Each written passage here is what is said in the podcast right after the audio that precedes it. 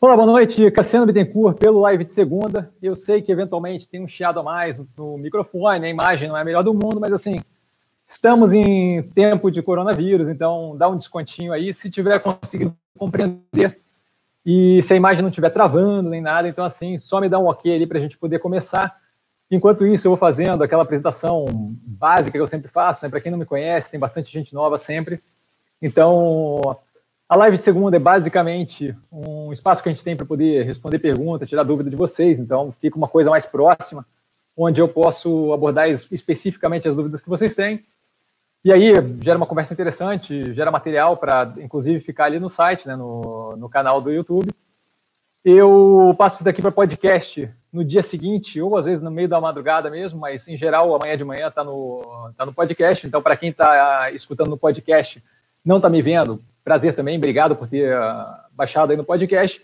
Meu nome é Cassiano Bittencourt, eu sou formado em Economia pela Fundação Getúlio Vargas do Rio de Janeiro.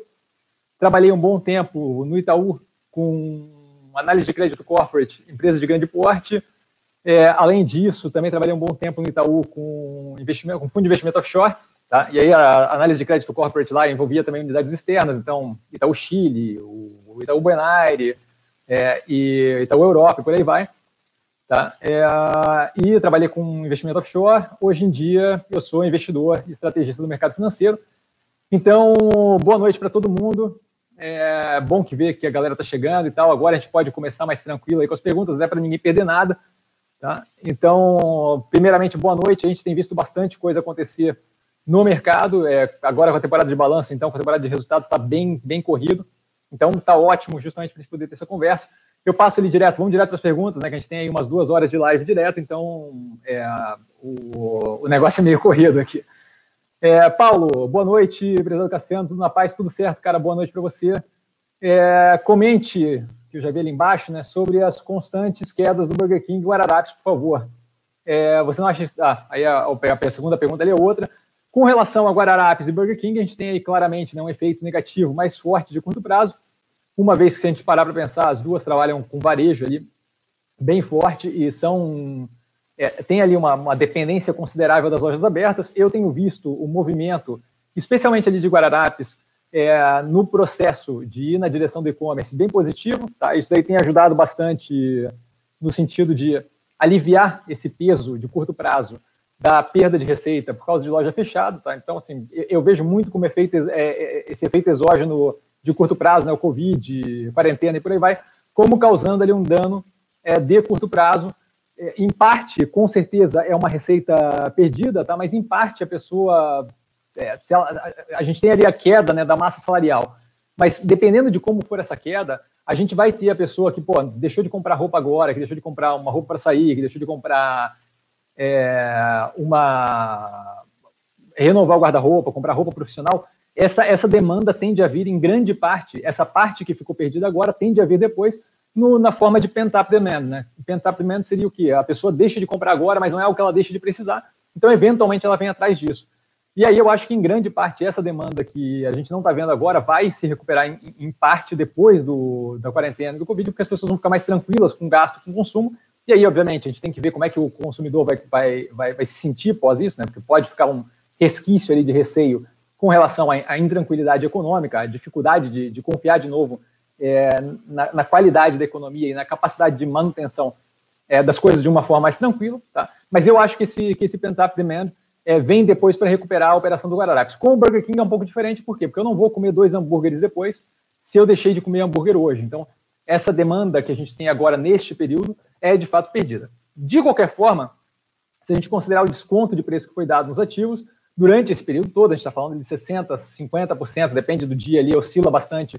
É, nessa faixa, eu não acho que, que, é casado com a realidade da coisa, porque são empresas que têm capacidade de financiamento, é, fazer esse bridge né, de curto prazo, de médio prazo. Tá? Então, são empresas que têm condições de segurar as pontas durante esse período, é, justamente para poder é, galgar melhores posições no futuro. Mais do que isso, tanto o Guararapes quanto o Burger King devem ver um cenário de competição é, menor, uma vez que a gente sair desse, dessa questão do Covid. Por quê? Porque você vai ter grandes, pequenos, uma grande, uma grande quantidade de pequenos players que vão simplesmente não conseguir segurar as pontas durante esse período e aí vão acabar saindo do mercado e você acaba recorrendo aos grandes players que sobraram. Então, no caso do Burger King, por exemplo, a, a sanduicheria da, da esquina, é, o cara que fazia hambúrguer, é, um hambúrguerzinho, um fast food, não aguentou essa crise e tal, você acaba tendo que recorrer muito mais ao Burger King, o que acaba mitigando, de certa forma, a, a perda salarial, é, a perda de renda de grande parte da população, é, a perda de emprego de um pedaço da população. Então, assim, eu vejo isso como coisas que a gente consegue recuperar no médio e longo prazo e o preço está, de fato, muito descontado. Tá? Mais do que isso, assim, quedas constantes, não. Tá? Se a gente acompanhar o preço ali, a gente vê que tanto o Burger King quanto o Guararapes eventualmente tem ali um respiro de, de, de, de, de boa vontade com relação ao preço, então o ativo sobe bastante, e aí eventualmente ele cai, cai, cai, e aí sobe bastante, aí cai, cai, cai. Então, assim, a gente tem uma manutenção ali é, considerável desse, desse do, do pós-estresse lá, do, do, do, caos todo, quando a galera começou a ficar muito desesperada é, com a possibilidade do Covid, quando começou a, a, quando, quando começou a derreter os preços dos ativos, é, a gente tem ali uma manutenção bem próxima ali do, do, do da, das, das, faixas mínimas que chegaram, né? Então não é que ele está derretendo consistentemente, é que eventualmente, semana passada, se não me engano, o Burger King deu um salto ali num dia de 8, 9%, alguma coisa do gênero, e aí você vê ele derreter é, nos dias seguintes. Então tá, tá, tá bem, tem bastante gente operando ali no curto prazo e fazendo justamente esses movimentos. Com relação ao médio e longo prazo, não estou preocupado. Outro ponto que não me preocupa é o que se fala muito de ah, o consumidor não vai voltar com aquela confiança toda no mercado, não vai voltar com aquela tranquilidade toda, quando a gente está falando de coisas do gênero é, a, a, vontade de consumir, a vontade de gastar dinheiro, porque ele vai ficar assustado com a coisa toda. Eu não vejo dessa forma, por quê? Porque a forma que a gente vai conseguir é, resolver o problema, como, por exemplo, como esse, esse problema do Covid, seria através de medicamento, tá? E, e, e para controle da doença e para que não seja algo tão nocivo é, que mate nessa quantidade que a gente está vendo agora, e em um segundo momento, que já tem aí bastante resultado positivo, nada conclusivo, mas muitos resultados positivos, aí eu comento daqui a pouco, através de uma vacina. Uma vez que você cria uma vacina, o Covid, pelo menos, deixa de ser um problema é, e ponto, e aí você não tem.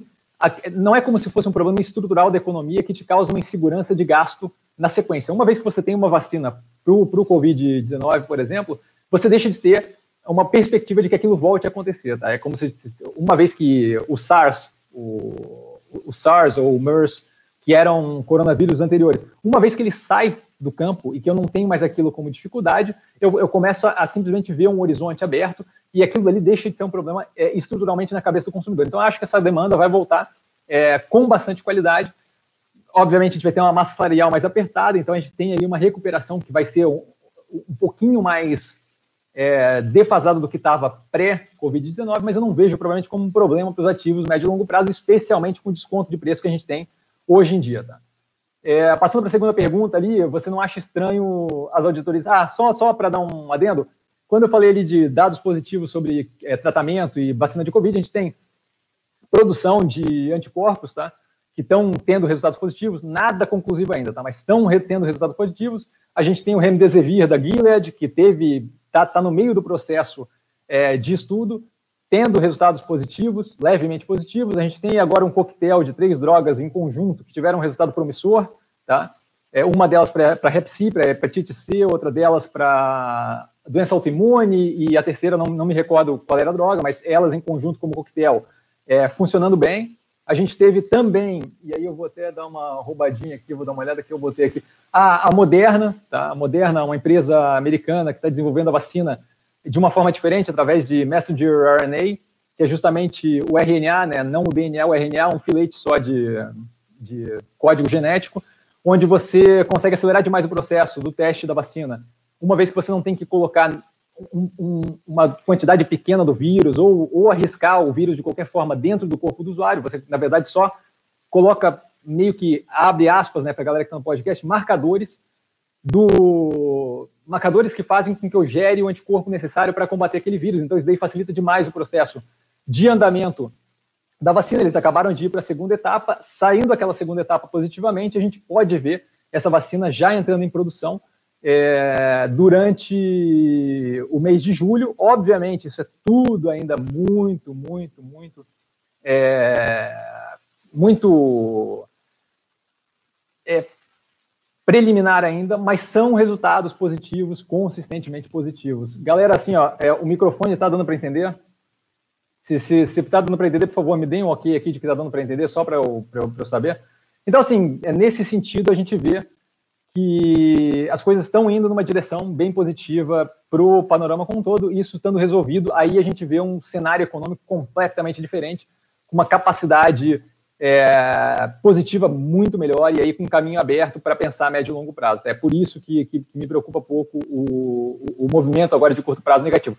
Se a gente olhar, por exemplo, para a Minerva, que é um bom exemplo, a gente vê que ela já recuperou o preço que ela estava pré-pandemia e está se dando super bem, obviamente muito causado pelo, pelo, pelo posicionamento que ela tem, que, que acaba sendo positivo nesse, nesse cenário, mas de qualquer forma é, acaba sendo um, um demonstrativo aí do que, que acontece com a abertura do, do, do campo econômico. Né?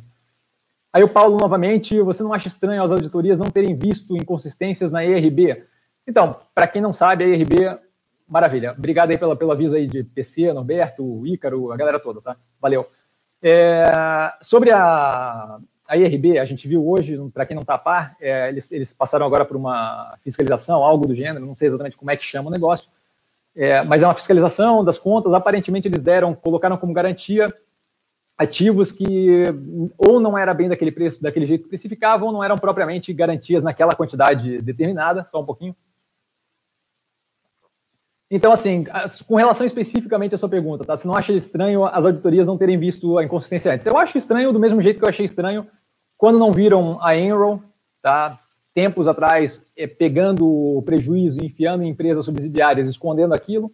Acho estranho como eu acho, como eu acho, como eu acho na WorldCom, mesmo esquema, é, escândalo americano, porque, de fato, os balanços estavam, é, chama-se chama de cozinhado, né, chama de cooked, é, e você não tinha aquilo ali é, levantado pelas auditorias que simplesmente não viram. Então, assim, auditoria é ótimo, é uma, é uma coisa que ajuda bastante, mas não é infalível, né? Como tudo, como tudo na vida não é infalível. Então, acontece de você ter esse tipo de situação. O que eu acho que vale a pena pensar no caso do IRB é que a gente não teve um indicativo de que tinha problema ali, né? A gente primeiro viu a carta da esquadra, na sequência da carta da esquadra, levantando esse problema do balanço. É, eu não entrei muito a fundo, tá, porque eu não tenho interesse no ativo, dinâmica de juros, inflação não, não favorece o setor, então, honestamente, não tenho interesse. Mas, assim, você tem a, a esquadra mandando a carta de, da dinâmica, tá? É, aquilo ali foi um problema, mas tudo bem, não vou tomar decisão baseada naquilo. Aí, na sequência daquilo, você tem é, diretores a galera da, da, do conselho começando a sair, e sair, e sair. Aí começa a levantar a orelha e empina, né? Você fica assim, tipo, pô, o que está acontecendo? Por que está acontecendo isso? E aí começa a sequência de eventos um atrás do outro, sabe? Aí, aí o Warren Buffett, que era o grande valizador da, da brincadeira toda, já não era mais, aquilo ali era tudo balela. Quem é que botou aquela informação no mercado? Aí parece que tinha sido comentado numa teleconferência. Então, assim, pô, quando começa a aparecer muita coisa estranha ao mesmo tempo, no mesmo lugar, vale a pena. Por que, que eu vou ficar aqui? Se eu tenho outros ativos que eu tenho uma clareza muito maior do que está acontecendo, do que se trata, de, de, de, de, qual é a tese de investimento, por que, que eu vou me manter num ativo que começa a ter pepino atrás de pepino, por mais que seja dúvida, sabe? Mas assim, ó, são dúvidas que são meio que confirmadas uma atrás da outra, baseado no quê? O cara, o cara levanta uma carta daquela e saem três, é, três membros do conselho, é, é, é um consideravelmente estranho, né? Levanta ali, a, a, você tem que, pô, levanta a parabólica e você fica, pô, o que está acontecendo? Então, assim, foi uma sequência de coisas que eventualmente culminou hoje numa investigação mais, mais, mais aprofundada da empresa. Eu, eu, eu comentei várias vezes durante essa, essa sequência de quedas que ela teve, antes do Covid ainda, é, que eu não tocaria nela nem com uma vara de 10 metros, porque é, é, é garantidamente, assim, nublada, na melhor das hipóteses, a capacidade de prever para onde é que vai aquela tese de investimento e para onde é que, o que a gente está pensando médio e longo prazo ali é, fora o setor que não, não, não, não casa né, nessa, nesse momento, está comprado em seguradora, uma vez que a gente tem juros muito baixos, inflação controlada e por aí vai. Tá? Então, eu não vejo nenhum interesse no ativo. É, mas é, a gente não, não faltam exemplos de auditoria não ter visto a coisa e deixar o negócio é, chegar no ponto que chegou. Tá? Outro caso que eu não sei se tem muito a ver com auditoria, mas vale a pena pensar é o que a OGX, quando abriu, era a mágica da, da, da, das empresas de petróleo, ia ser incrível, e foi tentando encontrar petróleo, não encontrava, não encontrava, e a gente viu o, o preço derreter, na época, se não me engano, de 36 reais a um real, e aí começou a, é, fazer agrupamento de ação, grupamento de ação, e, e dali só foi mais para baixo. Então, assim, acontece esse tipo de coisa, e aí como é que a gente pode fazer? Pô, Cassandra, você quer que eu adivinhe? Falando mais, explorando mais um pouco o assunto, né? Você quer que eu adivinhe o que, que vai acontecer com a empresa ou não? Você quer que eu, se a auditoria não pegou, como é que eu vou pegar? É, não tem como adivinhar. O que a gente pode é fazer o quê? Se expor o mínimo possível a empresas onde eu não tenho a clareza, a visibilidade do que está acontecendo. Tá? Então, assim, pô, quando a esquadra levantou a, a, a possibilidade, ali era um. Talvez não deva tá, não, deva, não deva estar tá ali dentro. Quando a esquadra levanta e a diretoria e, a, e o conselho começa a sair, talvez não deva estar ali dentro. Tem outros ativos que não estão acontecendo, não estão passando por isso, e que são ativos que têm uma tese de investimento bem definida, que são ativos que têm um médio e longo prazo interessante. E aí eu volto a lembrar, proteína animal, violentamente interessante. E se a gente for para pensar, pô, mas olha só, tem outros ativos ali que derreteram também. Por exemplo, o caso da que você levantou aí do Burger King e da Guararapes, sim, mas assim, ó, derreteram, mas o médio e longo prazo é muito mais claro e muito mais interessante do que o caso da RB, que eu nem sei se de fato existe uma fraude ali dentro. Você entende? Porque são empresas que vão conseguir recuperar é, a operação, que vão se encontrar num novo momento de mercado, mas indo numa direção bem produtiva. A IRB eu não sei como é que vai sair desse negócio, porque eu não tenho como saber qual vai ser a consequência da, da, da, da possível perda de confiabilidade, da possível multa ou, ou qualquer coisa do gênero. Tá? Passando para frente ali, o Lúcio, boa noite, mestre, boa noite, cara. Gostaria de entrar no follow-on da Via Varejo, Vivar 3. Poderia comentar, por favor? Então, primeiramente, gente, eles têm que decidir levantar os 5 bi de capital, tá? Esse é o, o follow-on que ele está comentando, é o, a Via Varejo está pensando em levantar 5 bilhões de reais é, para investimento na empresa. Não acho negativo, acho que a galera está reagindo mal no mercado por, por besteira, tá? É, acho, acho ótima ideia, acho que a empresa tem mais a expandir, está com uma estratégia ali de melhorar a parte de e-commerce, acabou de comprar uma operação da ASAP Log, super numa direção correta, já estão é, recobrando grande parte das vendas mesmo sem ter grande parte das lojas físicas abertas, a gente viu ali no fato relevante que eles divulgaram semana passada, então super positivo. Para entrar, a primeira, primeira coisa que você tem que se perguntar é por que, que você quer entrar no follow-on, tá? Só um pouquinho. O follow-on se dá através de um processo é, parecidíssimo, praticamente igual ao fundo IPO, tá? Ela vai fazer uma emissão de ações, é, ações ordinárias, no caso, né, a Vivar 3, no valor de 5 bi, no valor de 5 bilhões, desculpa. No, no, no, o valor vai ser definido por book building. Então a galera vai dizendo, ah, eu topo pagar, eu quero tantas ações, eu topo pagar até tanto. E aí vai sendo feito todo aquele processo de book building, exatamente como se faz um IPO, e aí define-se o preço baseado na demanda. Querer entrar no follow-on, tendo o preço definido hoje em dia e em queda, na verdade, hoje tocou menos 10% no meio do dia, sabe? Então, assim, tendo aquele preço ali disponível para você, eu não vejo por que querer entrar no processo do follow-on passando pela situação de eventualmente é, passando pela situação de eventualmente não saber qual é o preço que você vai conseguir entrar e se você vai conseguir entrar ou não. Então, assim, dado que a empresa já tem ações na bolsa, dado que teve uma queda considerável nos últimos dias, eu não vejo por que passar pelo processo de fazer o book building e tentar acertar o preço que, que, que vai entrar. Tá? Se é do interesse, é, assim, ó, aquele preço ali pode sair abaixo do valor de mercado no dia, pode sair acima do valor de mercado no dia. É, eu, eu, eu prefiro, dado que a empresa tem capital aberto, eu prefiro ir a mercado e comprar as ações da empresa. Tá? É, então, assim, primeira coisa é se perguntar o porquê que eu quero participar do follow-on ao invés de pegar é, papel no mercado. Tá? Quando é um IPO, é super compreensível, não existe aquela, aquela opção antes, agora passa a existir. Eu topo passar pelo processo de book building, é, para justamente entrar no ativo investindo. Caso da Energia, caso da Cabil anos atrás, caso, caso de inúmeras empresas aí que abriram capital. Tá? Mitre, por aí vai. Nesse caso, a empresa tem papel no mercado, que está derretendo por causa do follow-on. Eu não vejo por que escolher entrar no follow-on. Tá? É, é, é, querer adicionar risco, talvez por um ganho marginal ali que vai ser arbitrado eventualmente, é, para participar de um evento que, na minha cabeça, não faz sentido. De qualquer forma, é, assim que saírem informações, ainda não, a empresa ainda nem decidiu fazer, mas assim que saírem informações, o processo é o mesmo de um IPO. Vai aparecer na sua corretora lá a capacidade de você escolher, aí você vai colocar a quantidade de ativos. Isso está explicado no básico da bolsa, ou a sequência de vídeos que tem no canal, onde eu explico como é que se faz com o IPO. Você vai botar a quantidade, vai botar o preço máximo que você está disposto a pagar, se o book building estiver abaixo do preço máximo que você está disposto a pagar, eles fazem um rateio e aquela quantidade, ou um pedaço daquela quantidade é dado para você como um IPO. Tá? É o mesmo processo. É, vale pensar por que, que eu quero entrar no follow-on. Tá? É, pensar no, no, motivo do porquê que eu ia querer entrar no follow-on. Acho que essa é a parte, essa é a pergunta que tem que se fazer. Tá? É, passando para frente, Robinson, boa noite, boa noite, cara. Balança comercial tem superávit 2,475, vai, bi, 47 bi. Na primeira semana de maio, diz o Ministério da Economia. Santos Brasil e Login se beneficiam. Então, primeiro ponto, o que é a balança comercial, né? Exportação versus importação. É, positivo significa que a gente exportou mais, recebeu mais, é, mais, mais dinheiro nessa, nessa, nessa troca é, comercial internacional do que pagou, tá? Então, o que está dizendo ali é que a gente está com é, exportação 2,47 bi acima do que as importações.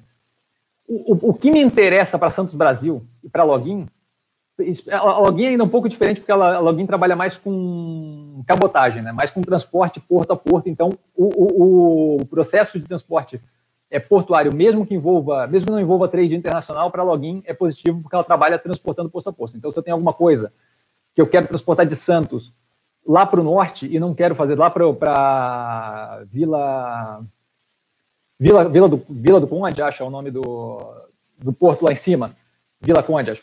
É, se eu quero transportar de, de Santos para Vila Conde e eu não quero fazer de forma rodoviária ou aérea, eu pego e jogo para cabotagem. Então, não necessariamente o caso da login depende de, de balança comercial. Tá? No caso da Santos Brasil, o que, que eu tenho que ver? eu, eu posso ter superávit de 2 pontos, vamos chutar 2,5 só para fazer a conta mais fácil, mas assim, eu posso ter superávit de 2,5 sendo exportação 3 bi e importação 500 milhões. Você entende? Dá 2,5. Assim como eu posso ter 2,5 sendo exportação 12,5 bi e importação 10 bi. O que interessa é o volume full do negócio. Então, o que me interessa é o quê? Quanto foi a importação e quanto foi a exportação? Qual foi o crescimento ou queda nesses valores totais? Por quê? Porque para mim, como Santo Brasil, é, operando portos ali, não me interessa se eu exportei mais do que importei. O que interessa é a quantidade que eu tive de volume que passou pelo meu porto. Para Santos Brasil especificamente, é mais positivo se for um déficit. Porque para Santos Brasil é mais positivo quando ela faz o handling, ou seja, quando a mercadoria, quando o container chega e ela para, e aí passa todo o processo aduaneiro, e isso acontece quando é o quê? Quando é importação, quando vem para o Brasil. Então, para Santos Brasil é mais importante quando a importação cresce, quando a importação ganha, ganha força é, do que a exportação. Mas se o movimento da coisa como um todo cresce, para Santos Brasil é ótimo. Essa diferença do superávit é que justamente não é o ponto que a gente tem que ver. A gente tem que ver o quê? Pô, tudo bem, superávit de 2,47 bi. O quanto subiu a exportação ou quanto caiu a exportação? O quanto subiu a importação ou quanto caiu a importação? Porque o que eu quero saber é o quanto aumentou ou diminuiu o movimento no porto, porque é ali que eu ganho grana, sendo Santos Brasil e sendo login. A questão da login é mais voltada para cabotagem, então a login não necessariamente é o caso de comércio internacional, às vezes é e simplesmente transporte é, intra-país mesmo, tá? Mas eu, eu, espero ter sido claro aí com a, com a, com a questão. Qualquer negócio, pergunta mais lá para baixo que eu, que eu entro mais a fundo em algum detalhe que você queira, tá? PC, boa noite. Cassiano, boa noite, cara. É, Darlan, boa noite, mestre. Qual a sua opinião sobre a Natura? Então, é, é uma empresa bem complexa, tá? eu vejo como. Eles fizeram um trabalho super bom no Body Shop, no The Body Shop. Tá? Só um golinho d'água. Eles fizeram um trabalho bem interessante no The Body Shop. Eles já tinham, no ano passado, quando eu dei uma olhada na, na empresa, só para é, poder falar no live feedback, eles já tinham feito é, toda uma recuperação ali de margem do The Body Shop. Se não me engano, estava na faixa de 17%, 18%, alguma coisa do gênero mas a margem, depois de ter sido comprada a empresa, já estava respondendo bem, o que mostra que o que eles têm, eles têm uma capacidade bem é, sólida de, de, acoplar uma compra nova, uma, uma merger, né, uma, uma, uma fusão, e jogar para dentro, ali no caso aquisição, né, e jogar para dentro do sistema deles e mesmo assim não perder operacionalidade com aquele negócio de ah, tá ajustando as equipes, está conhecendo o modo de fazer natura e por aí vai. Isso eu achei super positivo. Com a Avon eu não tenho acompanhado, então não me sinto confortável de falar a fundo da Natura, tá? Eu só acho que assim, a empresa acabou de passar por uma aquisição da, da operação da Avon, gigantesca. É, nesse momento tenso, eu não sei se é a melhor opção, dado a, a quantidade de variável que eu vou ter, a quantidade de variáveis que eu vou ter ali dentro, para levar em consideração quando eu penso em como é que ela vai reagir. A alavancagem alta, ela está pensando agora em levantar, se não me engano, 2 bilhões de reais em capital. A, a ideia é, é, positiva, tá? É ótimo que ela, que, ela, que, ela, que ela vá na direção de o quê? De garantir uma solvência e uma liquidez que permita para ela passar por isso sem grande problema. Produto de, de beleza, creme, esse tipo de coisa, tende a responder é, positivamente mesmo durante recessão. Isso é mais um delta positivo. mas se eu tiver que escolher, eu vou escolher um lugar onde seja uma análise mais simples, eu tenha menos variável, é, mais, menos variáveis envolvidas ali no meio. Que é, por exemplo, o caso de, de, de proteína animal, sabe? É mais clean, é mais, é mais, é mais, é mais claro do para onde vai. A Natura é uma empresa que eu, que eu, que eu teria que analisar muito a fundo para entender a minúcia da minúcia, e mesmo assim, é, você, você passa o período todo dependendo de cada uma das coisas darem certo, e aí as coisas vão ajusta aqui, aí muda lá, aí muda aqui, não sei o quê, e tudo isso num cenário onde a gente tem um caos violento até que nasça, até que a gente tenha aí um tratamento mais sério para a Covid, ou até que a gente tenha uma vacina é, para garantir isso. Então, assim, é, por que, que eu vou me colocar, custo de oportunidade, tá? por que, que eu vou me colocar numa operação onde a tese de investimento é muito mais complexa de avaliar e eu, e eu tenho uma clareza muito menor de para onde vai aquilo, se eu posso me colocar numa outra operação onde é muito mais clean, simples, muito mais feijão com arroz. Eu falo várias vezes aqui, sabe? Tipo, pô, investimento é feijão com arroz, é, é, é o beabá. Assim. Por que, que eu vou me colocar na operação que é mais complicada, que é mais complexa, se eu tenho inúmeras operações que estão bem descontadas e que a tese é muito mais clara e muito mais simples de entender para onde vai, tá? Que é o caso da log, caso da log LOGG3, é tese clara, simples, tem um futuro ali que a dúvida sobre o futuro da empresa é muito pequena, está bem financiada, está rodando bem, não vai ter risco nesse rolo todo. Então, assim, por que, que eu vou alocar capital numa empresa que é enorme, tem uma cacetada de minúcia, se eu tenho outras que estão descontadas tanto quanto ou mais do que a Natura, e que eu tenho uma clareza muito maior de para onde é que vai. Tá? Então, acho que é muito custo de oportunidade, não, não tenho interesse de atuar na Natura é, nesse momento. A, a, capacidade de avaliação numa situação dessa, de uma empresa daquele tamanho que acabou de passar por um M&A e que tinha passado por um outro recente, é muito complicado. Tá? É, boa noite, Cassiano, boa noite, cara. Resultado JHSF sai essa semana, pretende analisar no canal. Eu pretendo analisar o máximo que eu puder, tá? Não vai ser tudo uma em cima da outra, porque acaba cansando, a galera viu a quantidade de... Eu, eu tive que corrigir agora na análise do, do IPO da Estapar algumas coisas que, assim, o cansaço pega e aí você acaba falando coisas que não fazem muito sentido. Então, assim, eu estou aliviando para não ficar muito cansado, mas mesmo depois que acabar a temporada de balanço, até para ter uma noção, porque daí tem validade a análise, sabe? Mesmo que fique um pouco mais depois, um pouco mais perto é, do segundo trimestre já, eu vou avaliar mais empresas do que a gente tem no portfólio, justamente para poder entender o quê? Como é que está sendo o efeito do Covid em algumas operações. JHSF, eu acho que é uma empresa que tem o chat view no canal, e eu acho que tem o chat view, né? Eu acho que é uma empresa que vale a pena a gente ter uma noção de como é que está sendo afetada pelo Covid, justamente porque é uma empresa que tem um potencial muito grande, está num nível mais alto de renda, para quem não conhece, lida com fazano, hotel, restaurante, shopping Cidade Jardim, é, acabou de construir um aeroporto executivo no interior de São Paulo. Então, assim, são, é, é uma operação que está ligada mais à alta renda, então pode ser uma opção bem interessante é, para alocação de capital nesse médio e longo prazo, justamente visando a resposta mais agressiva e mais rápida que deve vir de gente que está naquela faixa de renda que consome fazendo, que não é propriamente as pessoas que vão sofrer é, efeitos de médio e longo prazo nocivos demais numa crise dessa. Por quê? Porque o cara ele, ele não tem propriamente, ele, ele não está propriamente afetado no sentido de que ele perde renda e para de consumir no fazendo. O cara que consome no fazendo antes do Covid consome depois também. Tirando alguns casos muito drásticos, é, é, é a mesma coisa, entende? Então ela vai ter uma recuperação de atividade muito rápida assim que essa coisa voltar para a normalidade. E aí torna um ativo muito interessante, especialmente dependendo do desconto que ela teve no preço. Tá? Devo analisar várias operações, é, possivelmente jogar para nem que seja para fazer uma atualização, mas eu devo pelo menos olhar o, o, o resultado, que pode eventualmente resultar em, em, pelo menos eu falar sobre o resultado no, no canal aqui, tá? Mas vou, vou, tentar analisar o máximo possível. Luciana, boa noite, boa noite. Fábio, boa noite, professor, boa noite, cara. Felipe Andrade, Cassiano, grande Cassiano, boa noite, boa noite, cara. Greve dos caminhoneiros. Felipe, olha, eu não vejo eu, eu, então, assim, a gente está tá vendo manifestação, né? Eu não vejo greve dos caminhoneiros, por quê? Porque a manifestação é justamente na outra direção, né? Então, a manifestação deles, que foi feita hoje, pelo, que, pelo, pelo meu entendimento ali, era justamente é, pró-governo, pró-Planalto, né? Então, é, pró a posição deles de que tem que reabrir a economia, de que tem que começar a andar. Então, eu não sei se eles pararem e pararem de trabalhar, vai na direção de reabrir a economia. Então, acho que greve dos caminhoneiros não é propriamente algo é, que faça sentido. O que eu acho que eles querem é justamente um aumento da atividade econômica para poder justamente aumentar o transporte, porque a gente está transportando basicamente, é, basicamente não, a gente está transportando muito menos carga, porque está focado muito mais em coisas que são de fato necessárias.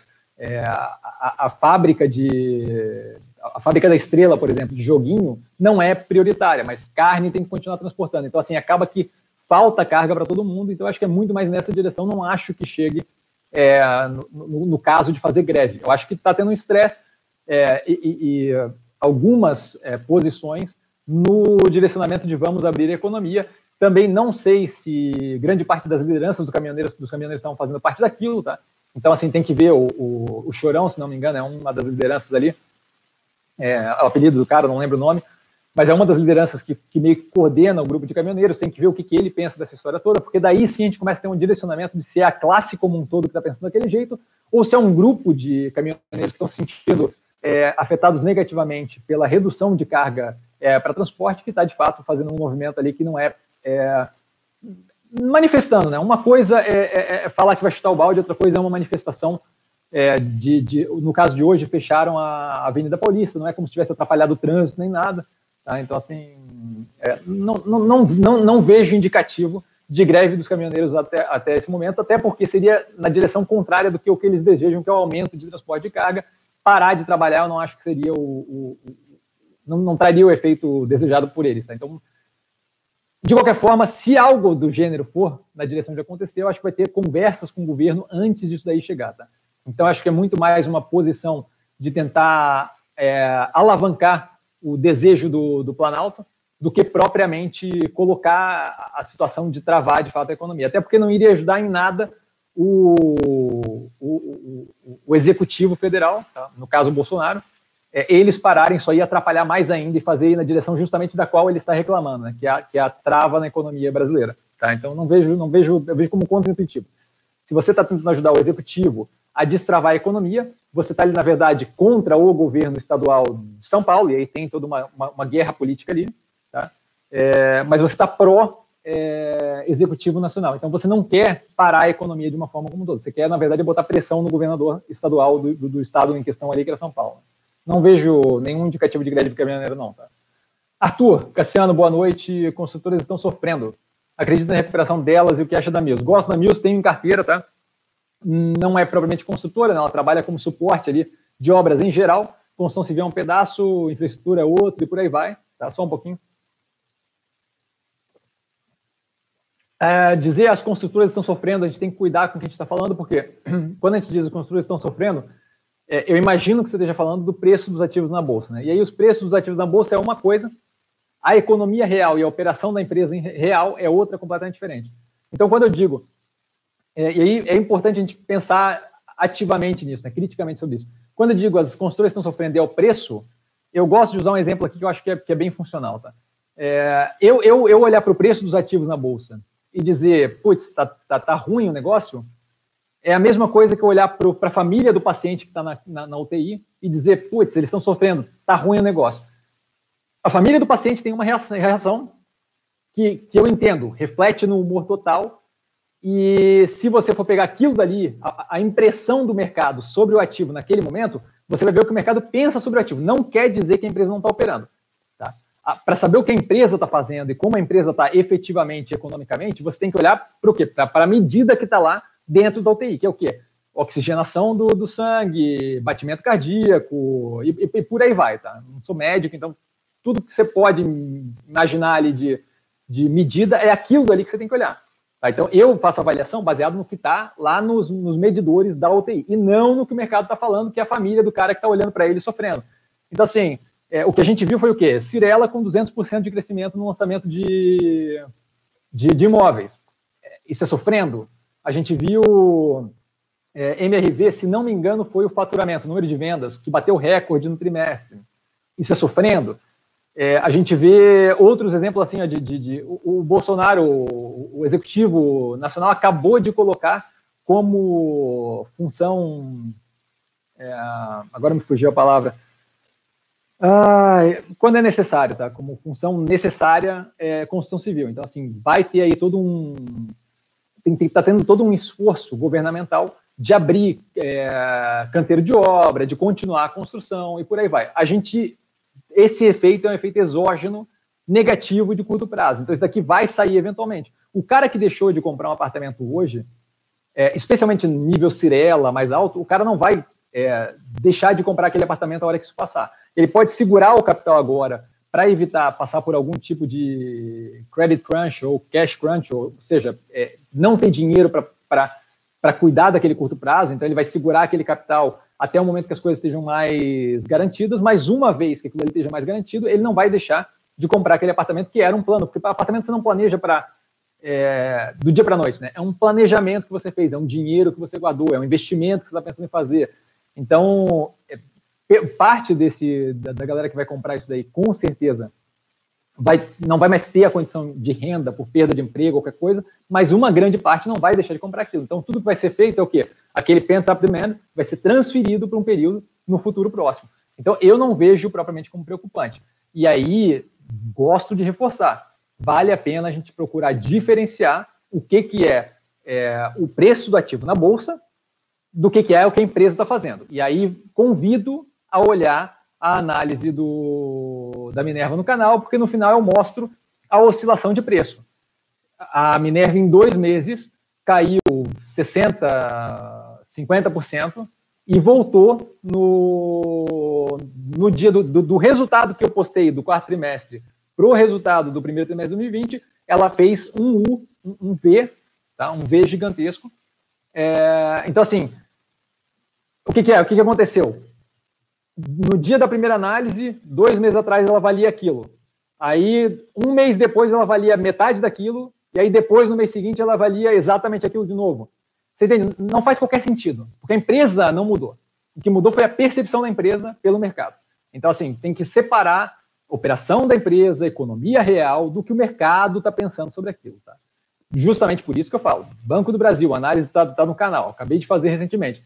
Não faz sentido o ativo está 46% descontado, porque a empresa, o, Banco do Brasil não passou a ser 46% menos do que era antes, e eu não digo de tamanho, eu digo de qualidade, de efetividade, rendimento, por causa de, um, de uma provisão de 2 bi para um trimestre. Tá? Então, assim, cuidar para não confundir o que o mercado está vendo, a impressão do mercado, a família do, do cara que está no TI, com oxigenação do sangue, com como a empresa está rodando, com de fato o que está acontecendo na economia e na empresa. Tá?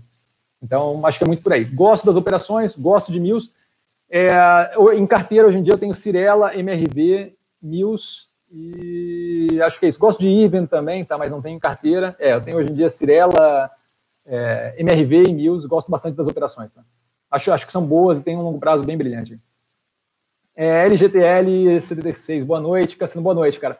Pode comentar Cognia, Movir e aliar ou é aliar, né? É aliar.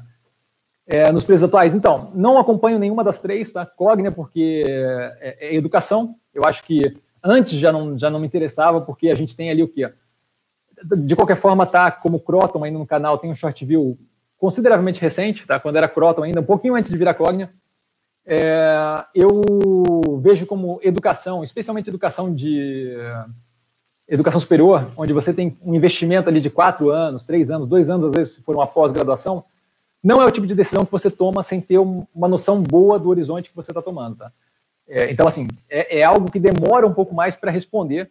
Quando a gente libera, quando a gente destrava o consumo, é algo que demora um pouco mais para responder.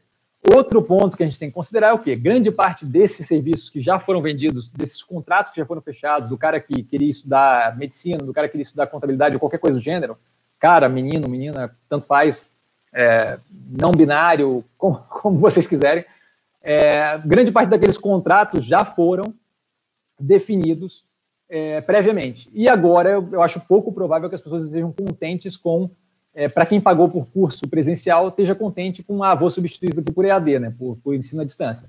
Então aquilo dali vai gerar, é, imagino eu, resolução processual entre Cognia e, e alunos, acho que vai gerar é, possivelmente ali um desconto, uma queda de renda da empresa. E aí, vendo isso acontecer, a gente não tem ainda noção de quanto tempo esse negócio vai durar, mas quanto mais tempo durar, mais ela vai ficar pressionada e não vai ficar pressionada com uma coisa que é, que é de curto prazo, tá? Não é do tipo assim, ah, ela perdeu e deixou de vender um sanduíche. Não, não, não. É um contrato que leva ali quatro anos o curso, onde ela vai ter alunos brigando por aquele desconto, é, querendo repor aula ou querendo passar o curso para frente, alguns querendo segurar o curso, e isso daí vai criar um pepino violento.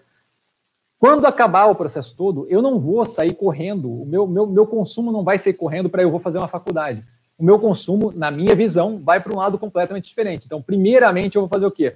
primeiramente eu vou sair e vou consumir e vou relaxar, então bar, restaurante, esse tipo de coisa. Assim que a gente tiver é, uma cura para o Covid ou um remédio que garanta é, um índice de mortalidade muito menor, ou só em caso extremo, eu vou ter aumento de leisure, né? aumento de gasto com entretenimento, com, com cinema, bebida na rua, festa e por aí vai. Tá? Depois disso, acho que vem eletrodoméstico, roupa e por aí vai. E aí, quando eu conseguir relaxar, quando aquilo tudo passar e quando eu conseguir ter noção de qual é a segurança que eu tenho no meu emprego, porque o mercado é, trabalhista vai continuar mexendo, tá? A hora que eu começar a conseguir vislumbrar, é, talvez fazer uma faculdade ou uma pós, aí sim é o momento de entrar na Cognia. E aí, muito daqui para frente, eu não vejo isso daí acontecendo tão cedo, tá? Então, não vejo como momento para o ativo.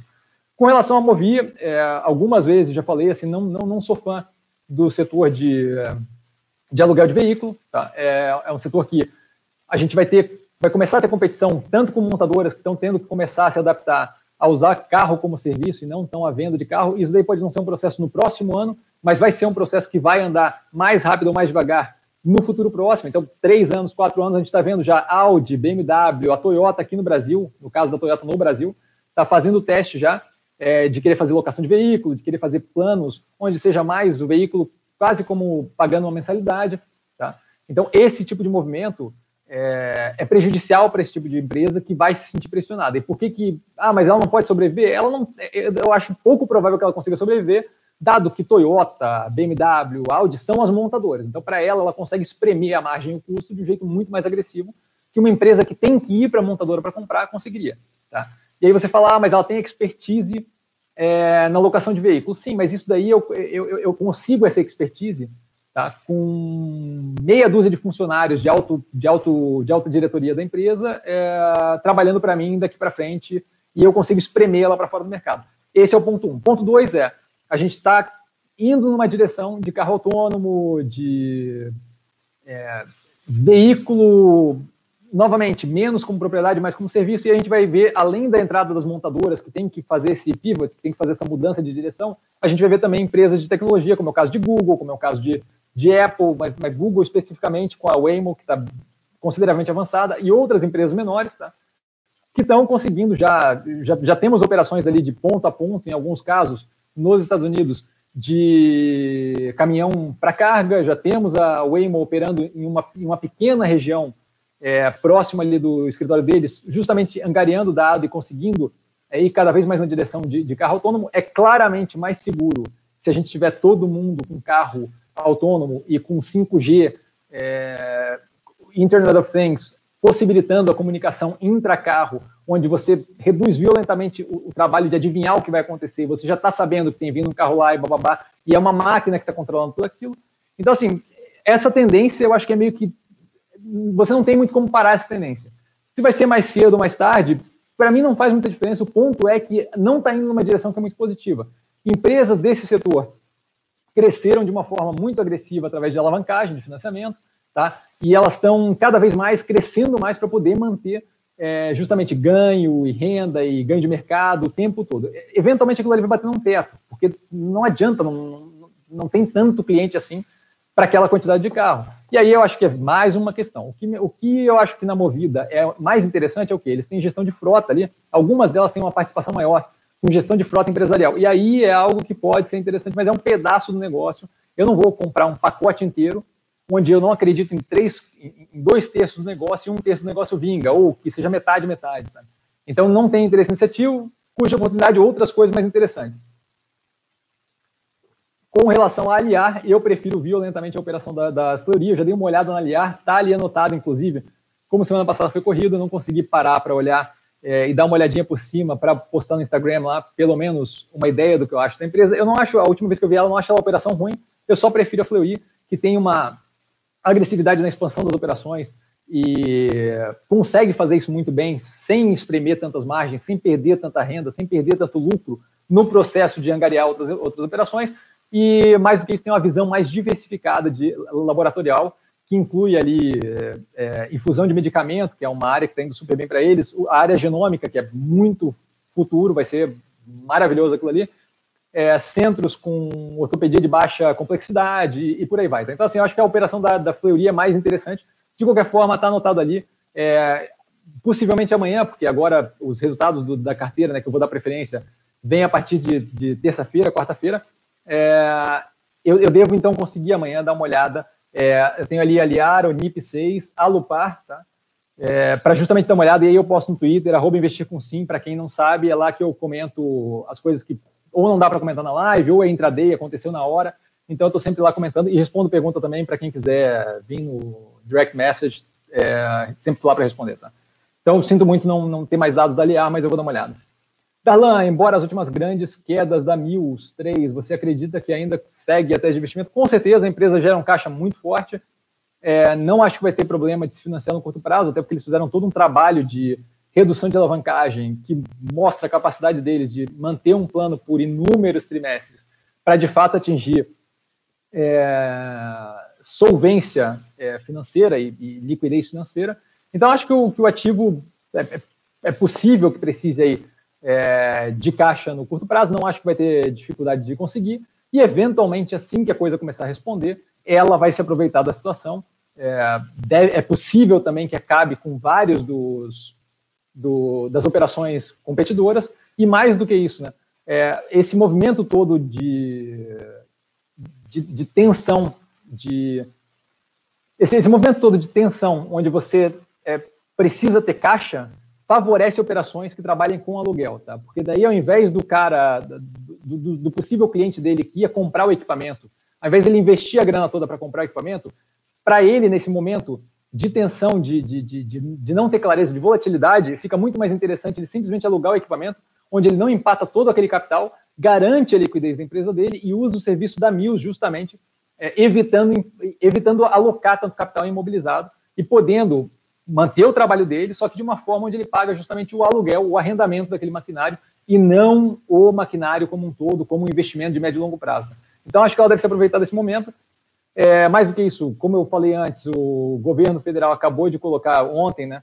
Ontem, anteontem, o, talvez sexta-feira, porque eu, eu, meio que apago o final de semana. É, acabou de colocar a construção civil como, como essencial, essencial é a palavra, foi.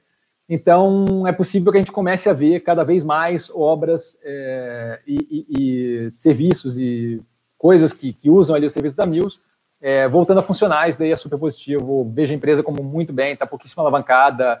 Tem análise do canal, vale a pena dar uma olhada, porque eu pego justamente os números lá super tranquilo, sabe? Gosto bastante da operação, gera um caixa absurdo.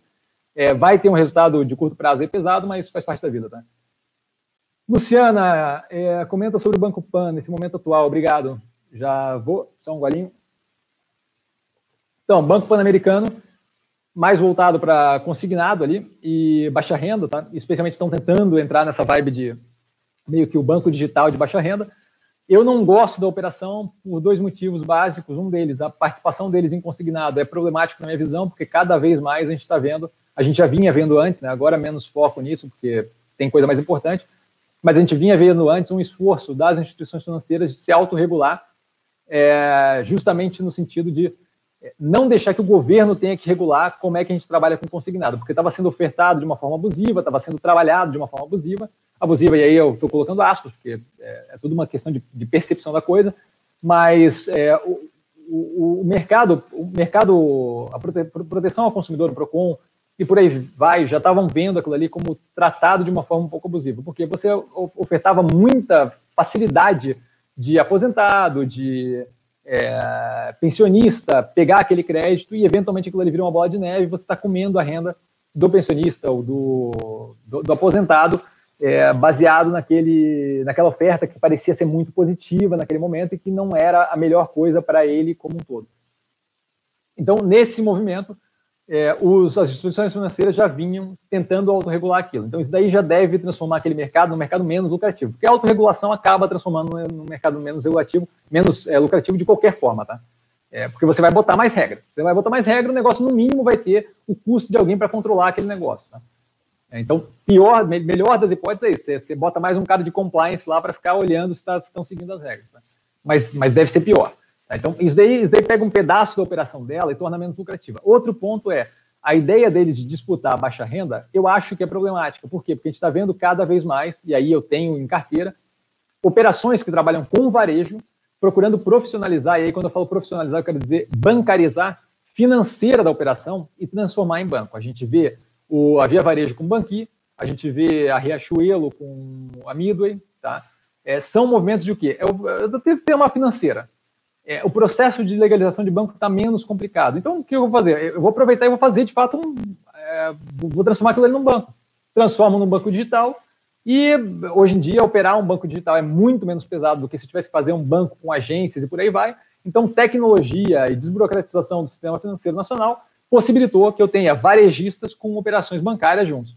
Essa coisa faz com que o Banco Pan-Americano fique menos interessante. Por quê? Porque se eu já tenho crediário, já tenho crédito pessoal com Midway, com Banqui, que é onde eu vou lá e compro meu, meu, minha lavadora de roupa, minha, meu, meu, meu fone de ouvido para o celular, é, meu micro-ondas, eu não, eu não tenho por que criar mais um banco que não, que, que, que não me oferece, por exemplo, os descontos que eu vou ter fazendo parte de um banco na loja de departamento que eu já compro, você entende? E para a varejista é muito vantagem, porque ela está financiando a operação dela. Então, assim, ela tem como fazer jogadas de desconto é, e de transferência de margem dos do juros do cartão para a margem do produto ou vice-versa, de uma forma muito mais coordenada, porque, porque ela vê o processo como um todo e ela controla o processo como um todo. Então, eu não vejo essa competição dando certo para o Banco Pan-Americano. Vejo essa competição dando certo para a Banqui, para a Midway e por aí vai. Tá? Então, acho que, assim, Fora isso, toda, toda a disputa com, com fintech, tá? a gente vai ter uma quantidade de mortes consideráveis em fintech nesse momento agora por causa do aperto, e aí a gente vai ver justamente uma prova ali cabal de stress test de o quanto elas aguentam, mas eu não vejo como a operação mais interessante. Acho que prefiro estar comprado em operações. É, outra coisa, o Carrefour é outro que, que, que tem a mesma operação, sabe? É, tem ali o banco Carrefour lá dentro, é um terço da operação, é, funciona super bem, e ele financia a própria operação. Não tem por que eu não tem mais incentivo para ter uma conta num banco que é só banco separado digital, entende? E se eu tivesse incentivo, tal, possivelmente vou para o mais simples e mais trivial ainda, que é o Nubank ou algo do gênero. Tá? Então, não vejo como interessante. Acho que acho que vai ter uma quantidade considerável de dificuldades no meio do caminho. Tá? Acho que ajuda ter o BTG Pactual como sócio, mas, mas é, é eu não, não vejo um futuro muito incrível ali, tá? Mais uma instituição financeira, pequeno porte, eu não tenho interesse. Eu prefiro é, operações casadas. Caso do Carrefour, caso do. A própria Renner, que tem ali a financeira, que não é um banco, mas bobear, eles eventualmente vão naquela direção. Tá? Prefiro operações casadas assim. Anne, boa noite, Cassiano, boa noite. Marian, boa noite, boa noite. Bob, buenas, Cassiano, opa. Ícaro, acompanhou o sucesso da estratégia Buy and Pick Up in Stores da Vivara no Dia das Mães? Não acompanhei, então não acompanhei a empresa de perto. Receita de vendas online aumentou quase 700%. Isso te faria reanalisar o case ou continuar, ou continuar fora. Então, é, primeiramente a gente tem que pensar, né? A gente tem falado bastante de percentual hoje em dia e eu acho ótimo a informação, tá? Só um pouquinho. Mas assim, quando eu falo aumentou 700%, eu posso estar falando que aumentou de 1 milhão para 8 milhões, ou eu posso falar, estar falando que aumentou de 100 milhões para 800 milhões. Então, os 700% sozinho não faz muita diferença, entende? Se ela tinha uma operação online que era praticamente zero, aumentar 700% não, não, não, não tem relevância. Uma coisa que eu procuraria, se você vai de fato é, dar uma olhada a fundo nisso, é o quê? Pô, qual era a relevância do negócio online antes e qual é a relevância do negócio online agora? Tá? E aí agora comparativo com antes, né? Porque não adianta querer ver a relevância do negócio online agora. Ah, hoje o negócio online é 50%. Sim, é 50% de um negócio que fechou tudo quanto é loja, então não é relevante. O que eu quero saber é assim, ó, caso da CVC é um bom exemplo, tá? Eu vi uma entrevista hoje da CVC, do cara da CVC, achei engraçado eles falarem que eles em dois anos vão estar igual aos competidores no online, mas não, não, não vamos entrar nisso, não, não vamos esticar isso. Você vê ali, pô, Cassiano, tudo bem, vamos lá. É, antigamente a operação online deles era 3% das vendas. Se aumentou 700%, é, é, é, é, legal, mas assim, não é algo que vai salvar a empresa nem relevante é, demais, sabe? O, o que me faria começar a repensar eles é o quê? É eles virem a público e falarem: olha, a gente pegou o dinheiro da IPO com a intenção de abrir mais loja física, tá? mas a gente vai parar com essa palhaçada porque não faz nenhum sentido hoje em dia. E o que a gente vai fazer é desenvolver todo um trabalho de redução de loja física, talvez multiplicação com pequenos pontos, onde você possa ter a experiência da, da joia e por aí vai, mas a gente vai operar muito mais num direcionamento de redução de custo fixo e, e de propagação da presença online. Aí sim, a ideia deles que me incomodou muito foi o IPO. Primeiro, margem, se não me engano, era margem decrescente, mas tem o IPO analisado no canal, tá? É, inclusive, eu explico bem a fundo lá o que é, mas a parte que me lembra muito de, de ter incomodado é o quê? Você tem uma operação que está pegando dinheiro no IPO para construir mais lojas. Olha o mundo como um todo e você vai ver que esse não é o, esse não é o caminho. Esse não é o caminho, tá? E não, não sou eu que estou falando, é o mundo inteiro. É, a gente viu aí lojas de, de, Eu sei que não é o mesmo tipo de produto, mas assim, ó, loja de moda. J. Crew, JCPenney, antes da, do Covid, Forever 21, é tudo loja que está quebrando. Tá? Porque era uma estrutura de loja gigantesca e você não consegue fazer aquele negócio girar no mundo de hoje. Tá? Você tem outras opções que custam muito menos, têm um peso muito menor, conseguem, por conseguinte, trabalhar com margem muito mais apertada do que as suas, e você acaba não conseguindo competir com aquilo. Tá? Que são operações online, que são operações que não têm aquela estrutura de 300 mil lojas, aluguel em tudo quanto é canto, equipe pesada pra caramba. Tá? Então eu acho que o que me incomoda ali é justamente a, a ideia de eu vou atrás de ter mais loja física, de ter mais presença física. Não acho que esse é o ponto, não acho que essa é a ideia é, que, que, que, faz o negócio acontecer. Mais do que isso, ah, mas a, é, e a Tiffany? A Tiffany passou por um, por um perrengue considerável recentemente, tá? e mais do que isso, a Tiffany tem toda uma questão. É, a, a, Vivara não tem aquele peso da caixinha azul, tá? a Vivara não tem aquele peso da, do, do Breakfast at Tiffany's, de, de, ser uma parte cultural inerente, já representada é, é, em cinema, não é a mesma vibe. Tá? Então, assim, não, não tem aquele não tem o, o peso imaterial, o peso inspiracional que uma Tiffany's tem. Tá? Então não dá para comparar, não dá para botar no mesmo pacotinho, porque o, branding de uma é completamente descasado com o branding da outra, tá? na questão de força. Tá? É, Darlan, qual a sua opinião sobre a Zetec? Gosto do ativo, a empresa opera consideravelmente melhor do que as outras, tá? margem de lucro e margem operacional consideravelmente mais forte. Geralmente ela está mais cara do que os outros ativos, com razão, porque de fato a empresa é melhor, ela tem um preço ali que. E aí o preço que eu estou falando é quando a gente coloca é, lucro versus o preço do ativo, EBITDA versus o preço do ativo, acaba sendo mais caro, tá? Do que os outros pares dele, mas porque a operação é melhor. Então, assim, não vejo como negativo, não tem em carteira, porque não vou ter 350 mil é, empresas de, de, setor de construção em carteira, mas, mas não tenho nada contra o ativo, gosto do ativo. É, não, não, não, não saiu, acho que o resultado recente ainda. Tem que ver como é que ela vai reagir, porque ela não é uma empresa de grande porte é, no estilo MRV, assim, ela é um pouco menor, então eu ficaria curioso para ver como é que ela vai reagir, mas a empresa opera bem, eles, é, pelo que eu me lembro, também não tem uma alavancagem grande, então não acho que eles vão ter problema de conseguir financiar a operação nesse meio, nesse meio termo. O que eu faria é o quê? Pô, fica sendo, quero dar uma olhada e estou pensando no Zetec. Joga a evolução do preço nesses últimos três meses, que justamente a gente teve aquela derretida, joga a evolução do preço dos ativos como um todo.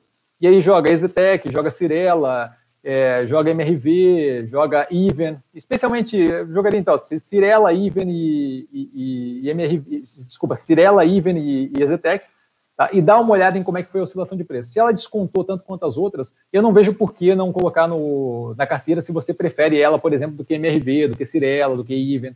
Eu não acho uma má opção, só acho que você paga mais por um produto que é melhor.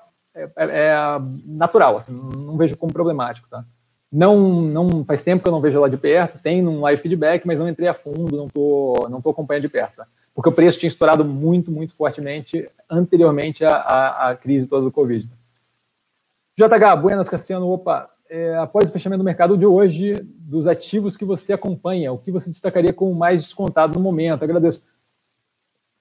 Olha, Mills está muito descontado, tá? Mills está muito descontado, eu não, não, não lembro de cabeça todos eles.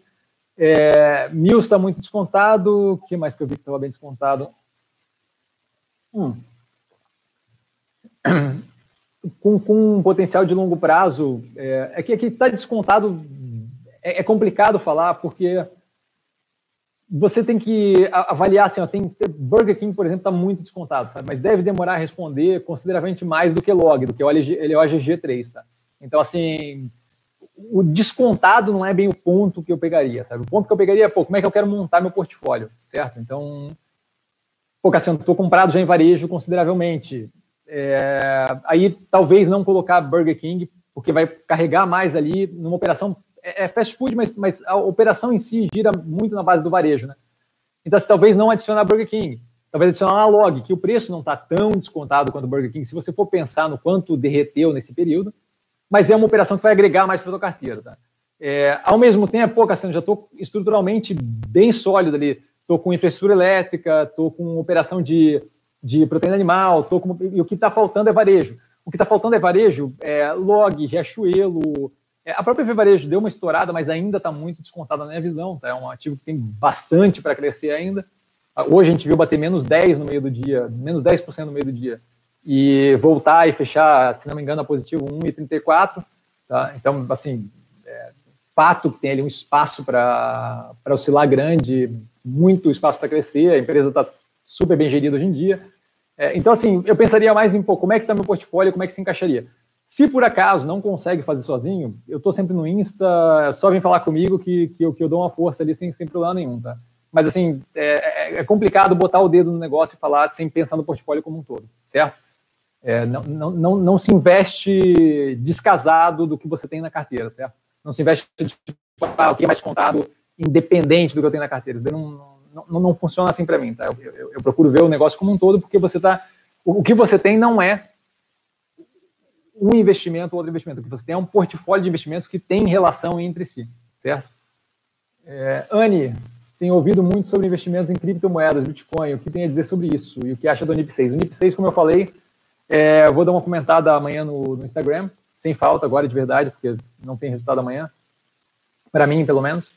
É, Bitcoin, é, acho, acho é, infundado, assim, é, o, o porquê investir ali, tá? E aí eu vou explicar o porquê. A tecnologia por trás do Bitcoin, é, de blockchain, ótima ideia, te permite trabalhar é, contrato, te permite trabalhar é, é, saúde animal, de alimentação, controle fitossanitário e por aí vai, sabe? É, a, a, tecnologia é ótima, só que a tecnologia foi criada e não tem patente nem nada. É, blockchain é uma tecnologia que, que é aberta, então, assim, não é proprietária nem do Bitcoin, nem do altcoin, nem de Ethereum, nem de nada disso. Né?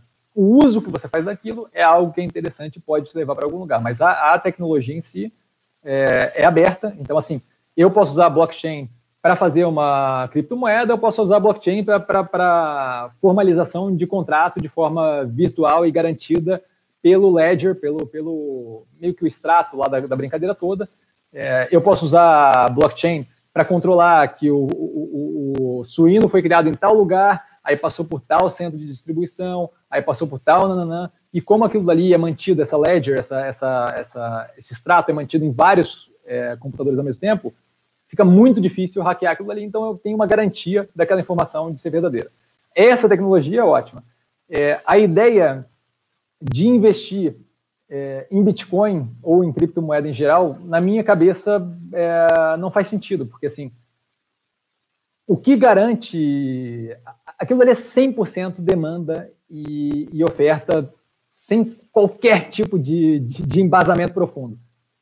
Porque se a ideia, se a ideia é você usar aquilo ali como é, uma, uma fonte de reserva de valor, não faz nenhum sentido porque a oscilação e a volatilidade é simplesmente ridícula, certo? Grande parte do motivo pelo qual a gente consegue lidar com real, dólar como reserva de valor, ou seja, guardar o dinheiro e, e, e, não ficar preocupado, é porque aquilo ali não oscila de uma forma muito agressiva durante o tempo.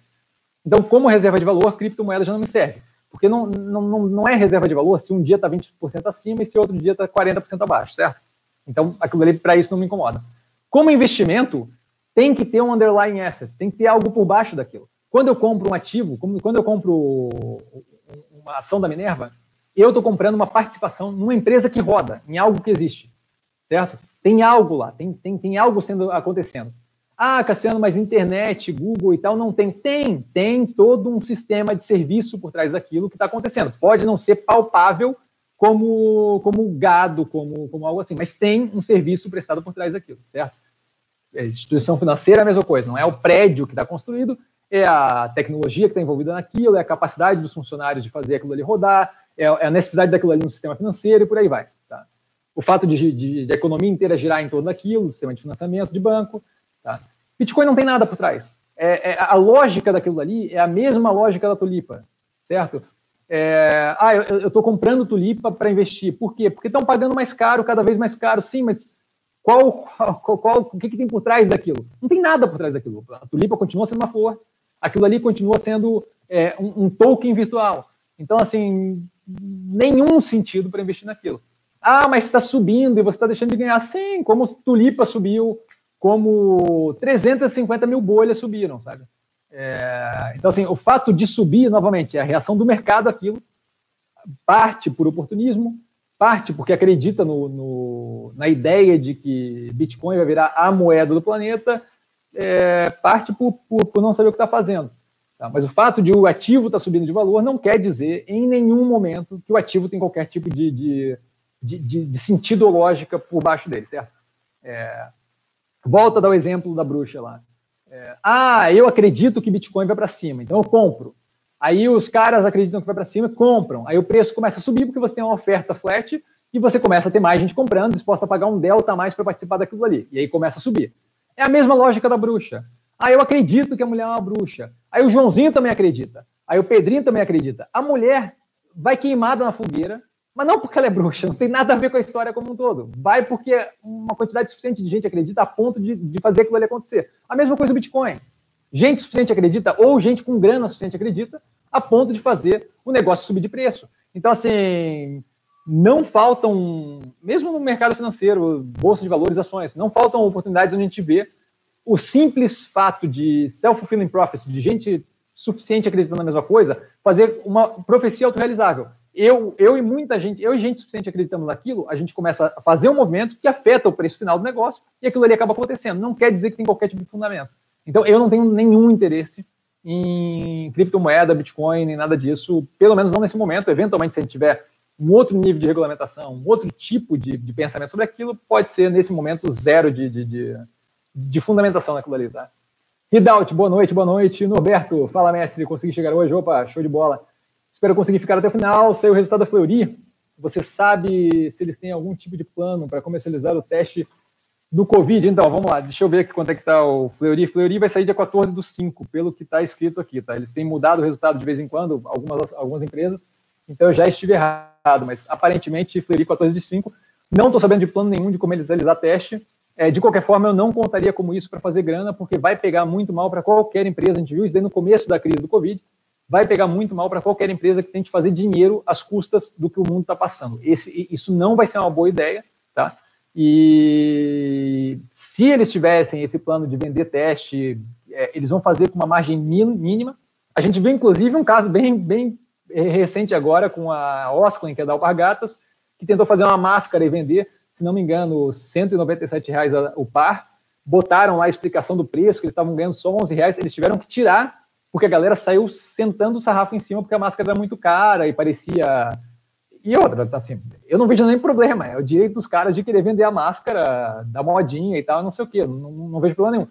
O, o, o, pessoal não gostou e eles tiveram um backlash considerável. Então, acho pouco provável que, a, que, que Fleury tente levar margem em cima de um teste é, para a Covid. Acho que se fizerem, vão fazer a preço de custo ou muito baixo. E aí, justamente, vão investir muito mais em ganhar moral para a empresa do que propriamente ganhar dinheiro com o teste de Covid. Tá? Então, não levaria isso em consideração para resultado financeiro da empresa. Tá?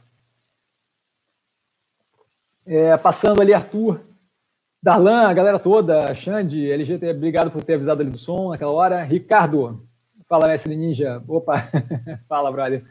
Considerando que vamos ficar pelo menos uns três meses nessa quarentena, cuidado para não assumir as coisas, hein? Vamos cuidar com isso daí. Não acham que o setor de vestuário vai, vestuário vai migrar todo para o online? Eu acho que não existe migrar todo para o online, tá? A gente, tá, a gente vai ver com certeza um empurrão nessa direção, com certeza.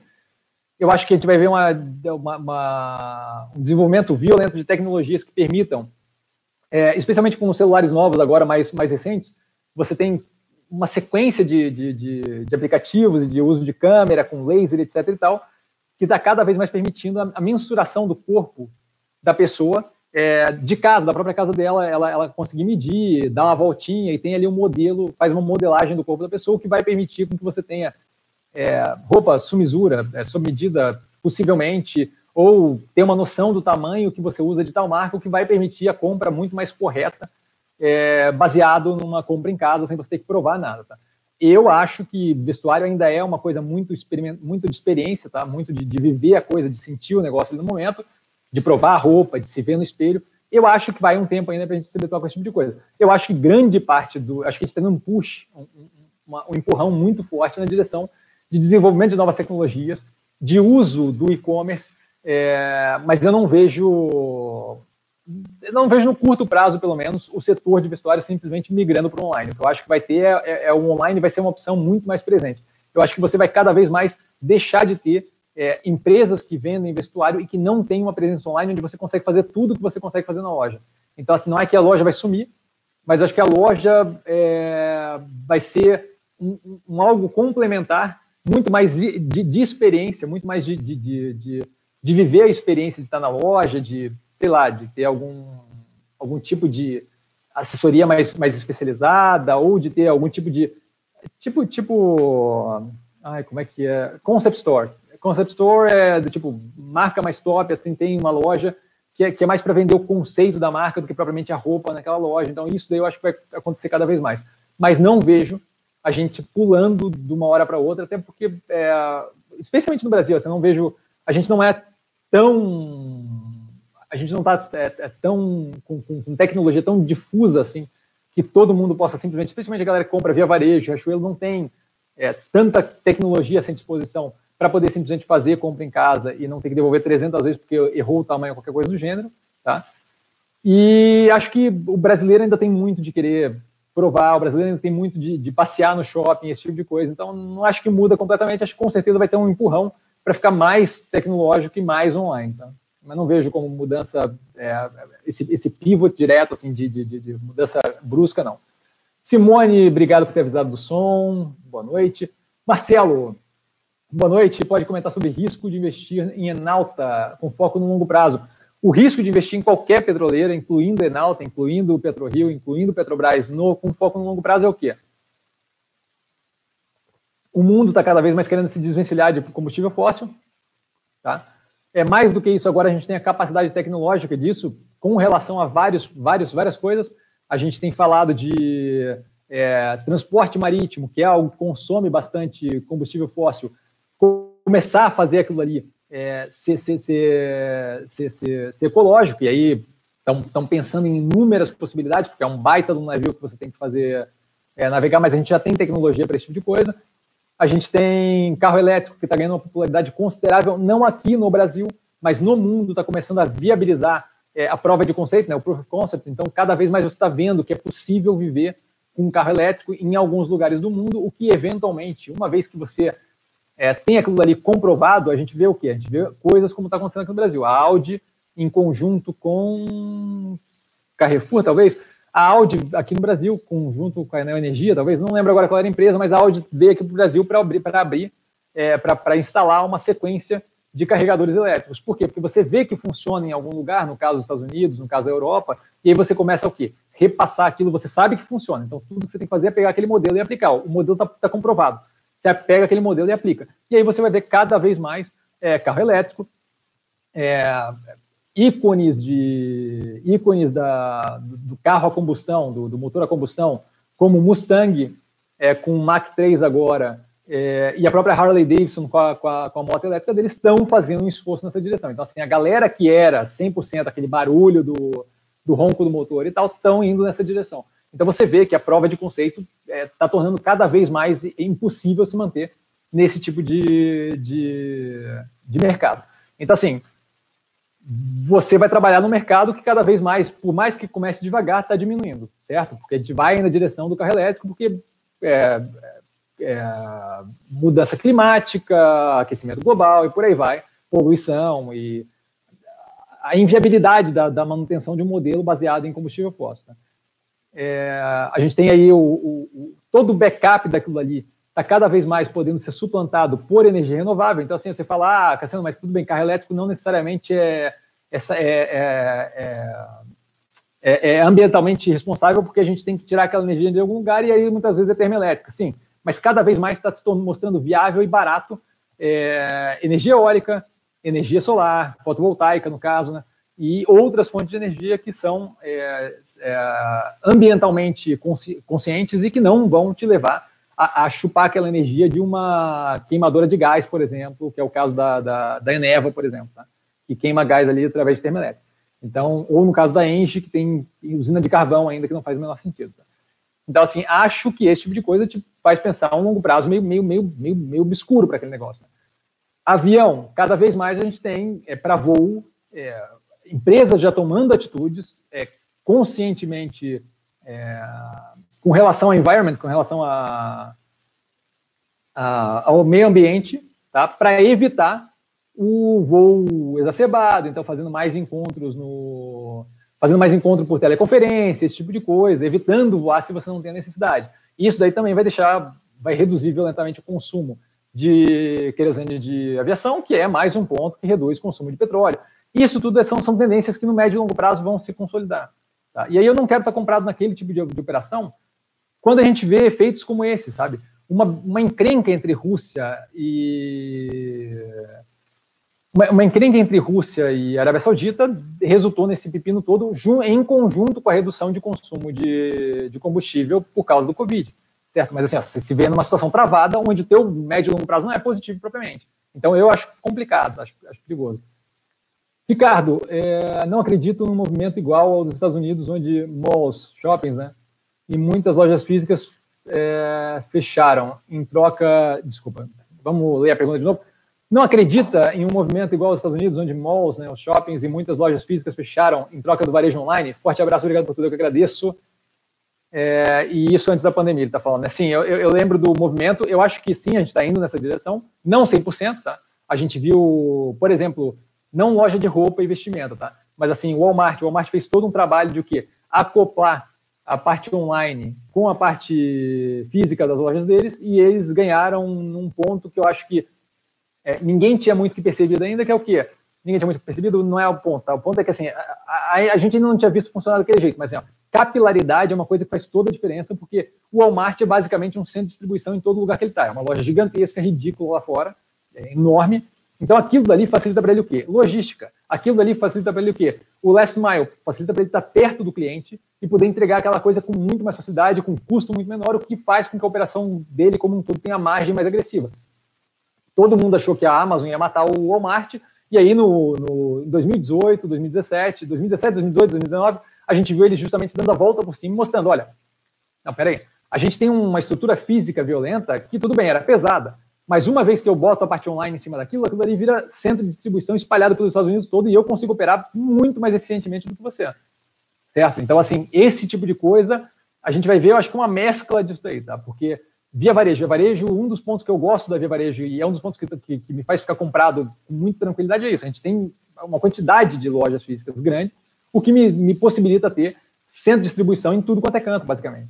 Certo? Então, assim, me facilita chegar no consumidor final. Parece que não, mas esse custo logístico é gigantesco e inviabiliza, inviabiliza operações muitas vezes, tá? De não conseguir entregar o last mile, não conseguir chegar no final. Agora, a Varejo, por exemplo, já fez, inclusive, o movimento de comprar é, a ACEP, né?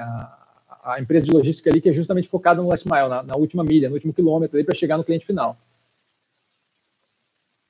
Então, assim, não vejo como troca, eu vejo como uma readequação das operações, e aí, é, ah, pô, Cassiano, mas é, a gente pode ter aí empresas de logística que tem galpão. Sim, a loja da Via Varejo, se eu, se, eu, se eu tiver ela ali com gente entrando ou saindo, nada mais é do que um galpão onde eu posso usar para de distribuição e ter um mostruário para quem quiser assistir, olhar, ver o que quer comprar, certo? Então, é, eu, eu, eu vejo um modelo mais híbrido, tá?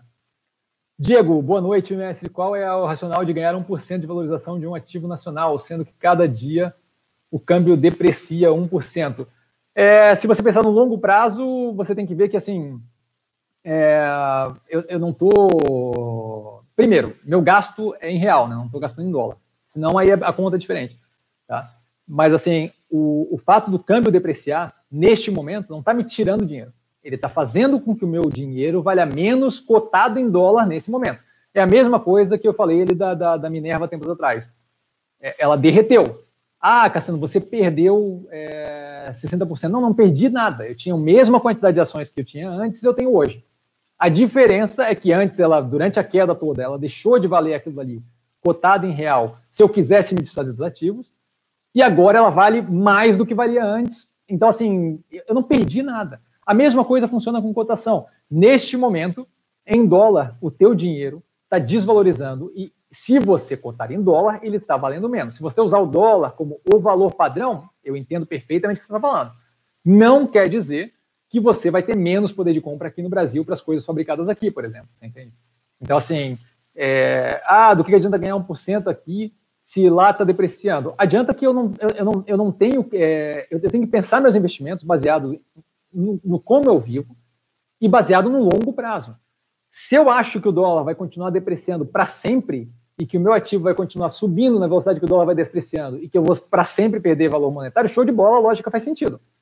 Se eu acho que eventualmente o Brasil, estruturando a operação aqui, acabando o Covid, o dinheiro começa a sair do dólar e buscar yield em locais como, como o Brasil, por exemplo, se eu penso num horizonte um pouquinho maior, o que eu vou ter é agora eu ganho 1% e perco 1% em, cotado em dólar. A hora que o negócio virar ao contrário, a hora que o Brasil virar uma opção interessante, a hora que tiver reforma, a hora que o Covid sair, por aí vai, e aí vai, vai do que acontecer, mas eu vejo isso acontecendo no médio e longo prazo. Aí o que acontece? Aí, aí eu ganho 1% aqui e o dólar me empurra mais para frente ainda, certo? Por quê? Porque o dinheiro entrando aqui valoriza o real, o real sobe. Então, assim, é legal ter na mente o câmbio, mas não é legal pensar no câmbio como um fator determinístico, especialmente se você tem o seu gasto em real. Se você tem seu gasto em real, pensar em dólar é uma é, é uma coisa que, que vai, vai, vai, vai, vai dificultar a tua vida quando você pensar em, em produto importado, que você vai comprar um iPhone e vai mudar as coisas. Agora, para alimentação, para tua vida aqui, para apartamento e por aí vai, a menos que tenha uma chuva de dinheiro internacional comprando teus, teus os imóveis aqui, disputando com você, a coisa continua muito parecida, você entende? Então eu não vejo dessa forma, assim. É, estende um pouco o horizonte que você vai ver. A mesma coisa é isso. Pô, o que, que adianta estar tá comprado em Minerva se ela caiu 60%? Adianta que aquele, aquilo é uma questão de, naquele momento, tá, tá, tá, o mercado está vendo aquilo daquele jeito. Não quer dizer que vai ser para sempre assim, certo? Então, assim, é, dois meses atrás, Minerva estava num preço. Um mês depois, ah, o que, que adianta comprar em Minerva se está derretendo? O que, que adianta que agora, com, com um horizonte um pouquinho maior, está tá, tá acima do que estava antes? Então, assim, levar em consideração câmbio é legal, levar em consideração evolução do ativo é legal, mas eu invisto por tese de investimento porque eu quero pensar no período de maturação do investimento. O como vai oscilar nesse meio tempo, para mim, não, não, não, importa, porque eu estou ali para o longo prazo, para o médio prazo, eventualmente para o curto prazo, mas, mas tem um período de maturação no qual eu estou focado no que está acontecendo realmente e não na impressão do negócio, certo? Não, ah, o dólar agora está estourando em 5,80. Sim, mas é, mas, mas é o momento agora que está levando o dólar a ser aquilo. Você tem uma fuga de capital para segurança, e aí muita gente compra ativo americano, que é cotado em dólar, é, muita gente compra o próprio dólar, que está é, comprado em cash, muita gente compra ativos nos Estados Unidos, que é um, que é um, que é um, que é um mercado central americano, tá? é, um mercado, é um mercado financeiro é, central do, do planeta, é, então isso aí acaba trazendo uma valorização do dólar. Quer dizer que vai ser para sempre? Não, não é, é para mim não é problemático. Se eu tivesse se eu estivesse perdendo dinheiro, eu entendo, mas eu não estou perdendo. O que está acontecendo é que, neste momento, os ativos que eu tenho cotados em dólar estão valendo menos se eu decidir realizá-lo, sabe? Então, é, é, é, várias coisas aí no meio que a gente tem que levar em consideração. Carlos, é, boa noite, mestre, boa noite, cara. Eu espero ter sido claro, tá, Diego? É, Peterson, ou Peterson. É, ô, Cassiano, boa noite, boa noite, cara. É, está... Estava, imagina, estava olhando hoje a bolsa e percebi que a Via Varejo estava 5% menos de uma hora para outra. Uh foi para 4% para cima. Você acha que foi uma manipulação para subir? O mercado o mercado já sabe do follow-on, que o follow-on já está em 9, então o mercado não sabe de nada do follow-on, porque o follow-on só se define depois do book building, tá? Então, assim, basicamente o que ele perguntou foi se tinha manipulação no mercado, porque hoje o Via Varejo oscilou bastante. Hoje o Via Varejo foi até menos 10, menos 11, se não me engano, e aí fechou positivo em 1,34. É, não acho que não acho que que tem manipulação, porque daí você precisa ter alguém muito grande fazendo aquilo ali sozinho. Tá? Não acho que. Não existe o mercado já sabe do follow-on, porque o follow-on, o preço é definido depois que as ofertas são dadas, então o preço é definido como IPO, como eu expliquei antes, tá? Então não, não, não, não tem isso. E, novamente, não vale, não acho que não acho que é um exercício interessante para você ficar pensando se tem ou não tem manipulação ali no meio, dado que a gente tem vários sistemas de controle, não tem muito o que fazer não se acreditar no sistema de controle que a gente tem, tá? Então, assim, operar baseado em tese de investimento, por quê? Porque justamente esse efeito de curto prazo, esse movimento de curto prazo, para mim não afeta em absolutamente nada, porque eu estou focado em como é que a empresa vai reagir no, no passar das coisas que eu estou vendo ela fazer. como é que vai ser a hora que ela abrir o banquinho, como é que ela vai melhorar a operação online linkada com a operação física, como é que ela vai fazer esse, esse, esse caminhar, como é que ela vai lidar com caixa e financiamento durante esse período, como é que está a relação dela com o fornecedor e por aí vai. Eventualmente o preço vai refletir a realidade, eventualmente a realidade se impõe em cima do preço. Então, assim, não acho que tem alguém pesado o suficiente para simplesmente influenciar sozinho, até porque quando eu jogo para baixo e eu gero possibilidade de ganho para outra parte, é, se, se, eu sou um cara tentando manipular e eu gero oportunidade de ganho para uma outra parte, a outra parte vai vir e vai ganhar em cima de mim. Então, é, é, é o tipo de coisa que não vale a pena perder é, tempo, sabe? O follow-on não está precificado, porque o follow-on é definido o preço da mesma forma que é definido no IPO. Tá? É, Dá-se os pedidos, faz, faz seus pedidos, e aí é definido através de book building. Diego, mestre economista toda parada devido à quarentena, os reflexos disso na economia ainda nem foram refletidos.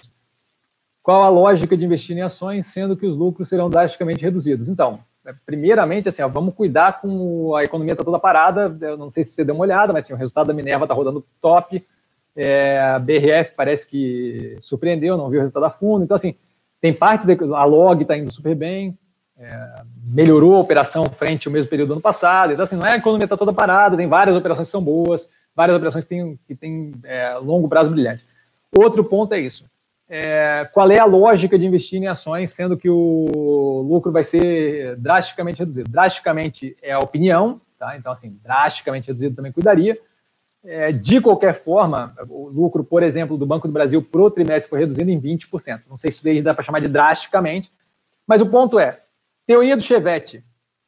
Eu prefiro ter, eu prefiro comprar uma BMW Série 3 por 300 mil reais ou eu prefiro comprar um Chevette a 500 pila. Sabe? É, é o quanto eu estou pagando pelo que eu tenho. Qual é a lógica de investigação? A lógica de investigação é basicamente essa assim, ó eu tinha uma empresa que ia lucrar. No caso do Banco do Brasil é um bom exemplo. Eu tinha uma empresa que ia lucrar é, mais os 2 bi ali, ia lucrar, se não me engano, ia dar 5,6 bi, tá? E ela lucra 20% a menos. Não vou nem entrar no. Ela ia lucrar X e ela lucrou 20% a menos, certo? O preço dela caiu 46%. Essa é a lógica. A lógica é a empresa piorou muito menos do que o preço descontou. Então, eu estou pagando por uma empresa pior muito menos proporcionalmente do que eu estaria pagando pela empresa melhor, certo? Antes eu estava pagando pela empresa full é, o valor total ali do preço, certo? Hoje eu estou pagando por uma empresa que teve um lucro 20% mais baixo, 46% a menos. Essa é a lógica. Essa é a lógica, tá? Então, assim, é, eu, vou ter uma empresa que é pior por um preço absurdamente descontado.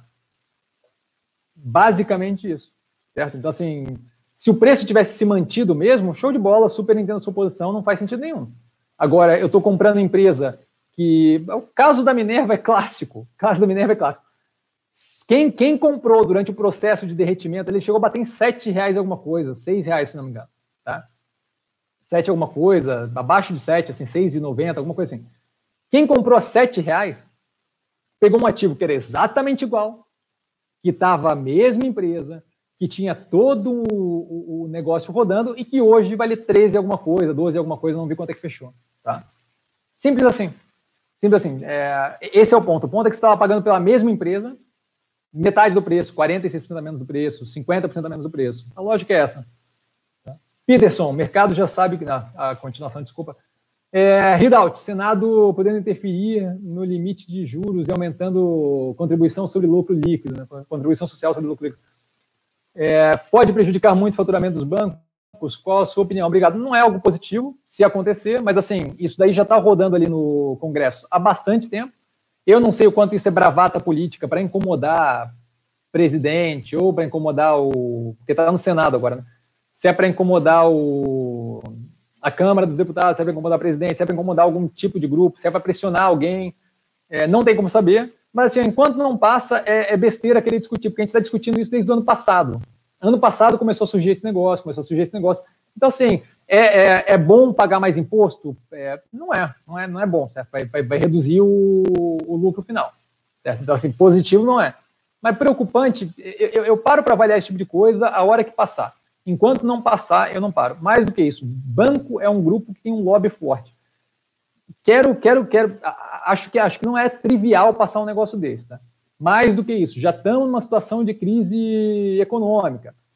Vai pressionar resultado de banco que já veio aí, o banco está tá, tá fazendo um trabalho aí, abre aspas, social, de tentar segurar a galera solvente, de tentar distribuir empréstimo e aliviar a dívida, estão atrasando o pagamento de dívida e por aí dando, dando, dando carência e por aí vai.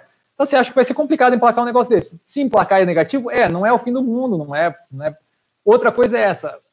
Com esse CSLL, aumento do CSLL, ainda assim o Banco do Brasil, por exemplo, com 46% de desconto, está ridiculamente muito descontado. Então, honestamente, não me preocupa em nada. Tá? Diego, mestre, o que você tem a dizer sobre o ouro e a sua valorização de 50% nesses últimos seis meses? Novamente, fuga de capital para segurança. Eu não tenho qualquer interesse de estar comprado em em, em é, metal precioso, grande, muito dinheiro precisa de alocação segura, pode ir para lá, você tem uma valorização. Eu não vejo, não tenho nenhum interesse nesse tipo de ativo. Tá? É, mas basicamente é isso: muita gente comprando, muita gente indo na direção de, de segurança financeira. É, quando você pensa, ah, mas quem é que está comprando ouro? Não é só pessoa física, né? tem grandes fundos tem uma cacetada de dinheiro que tem que alocar para ganhar algum delta e preferencialmente em um lugar seguro, você joga em, em, ouro e ouro, dólar, título do governo americano e por aí vai. É, é uma forma de diversificar o portfólio de uma forma segura. Eu não tenho qualquer interesse no ativo, mas basicamente é isso. Basicamente é fuga de capital para segurança. Anne, comenta sobre a redução da taxa de juros e influência disso no setor bancário. Ouvi dizer que a tendência é só baixar. Considerando isso, qual a tendência das ações do setor bancário? Será que as ações do banco voltam ao preço que estavam antes da pandemia? É, então, duas coisas diferentes, né? É, a, eu, a pandemia é uma coisa, os juros, a baixa de juros é outra. É, a gente tem visto que a baixa de juros não tem feito é, necessariamente redução do spread global bancário, e aí spread global que eu quero dizer é assim, o banco tem um empréstimo que ele faz para pessoa física, pessoa jurídica, agro e por aí vai, o exemplo do Banco do Brasil está tá demonstrado na análise, vale a pena dar uma olhada. E aí você tem o quê? A redução da taxa Selic, e aí você tem o spread bancário é, do banco, né? o quanto ele estava ganhando ali de delta entre a diferença do que ele capta e do que ele empresta. O Banco do Brasil é um banco que vinha fazendo todo um movimento de alterar a carteira e se expor mais à pessoa física, que envolve mais risco, e aumentando levemente esse spread bancário enquanto os juros no Brasil venha caindo. Então é muito uma escolha de como é que ele faz a gestão de risco.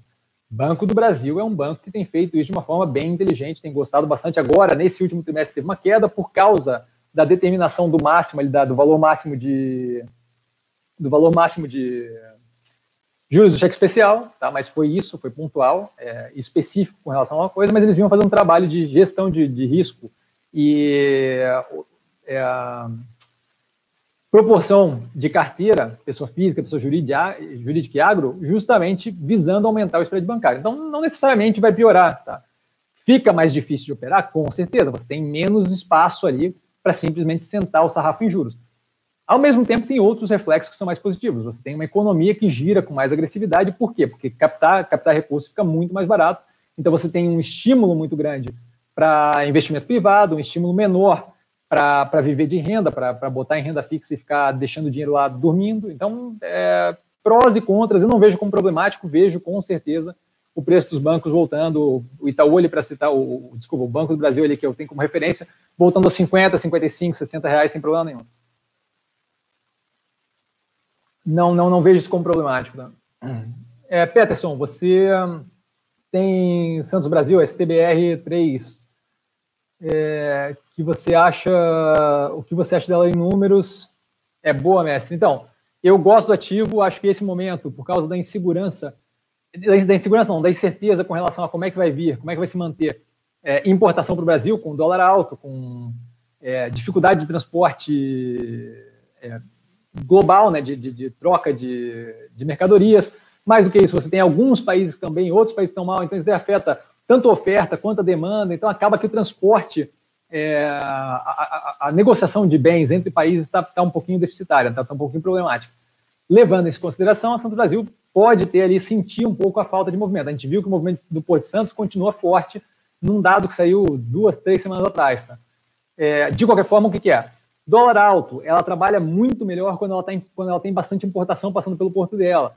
É possível que a importação seja afetada negativamente por esse período pelo dólar muito alto, pela dificuldade. É, a China ficou um bom tempo sem, sem, sem produzir agressivamente eletroeletrônico, por aí vai. Isso daí pode afetar os números dela daqui para frente. Isso daí é o que me preocupa nesse momento. Acho ótimo ativo, gosto muito da operação, tenho analisado no canal, tá? especialmente essa, essa questão toda de exportação versus importação e como afeta o resultado dela, que a margem é maior quando ela, quando ela, quando ela recebe importação, mas eu não acho que é um momento para entrar ali, justamente por causa dessas incertezas com relação a movimento de carga, comércio internacional, dólar muito alto e por aí vai. Tá? Mas eu gosto da operação, acho a empresa bem redonda. É, qual a sua perspectiva para o Guatemi caso uma vacina para o corona não seja desenvolvida nos próximos dois anos? Olha, é, eu não trabalho com qualquer tipo de hipótese, porque não faz sentido ficar analisando qualquer possibilidade, senão eu trabalharia também com a hipótese de, pô, e se um meteoro cair na Terra, né, como é que vai ficar o Guatemi? É, então, assim, o que, o que eu tenho visto, visto até agora é o quê? A gente tem uma sequência de vacinas sendo desenvolvidas. A própria da Moderna ali foi entrou na segunda fase nos Estados Unidos e parece um resultado que está indo positivo. Não tem como saber se vai ser, se vai dar certo, não vai dar certo. Se em dois anos nada acontecer, a gente não tiver um antiviral, um remédio e uma vacina, é, é, é, sinto muito, é um problema sério para o planeta como um todo, não só para o Guatemi, tá? É, mas eu não estou trabalhando com isso porque isso não parece ser o menos provável, não parece ser o mais provável. Tá?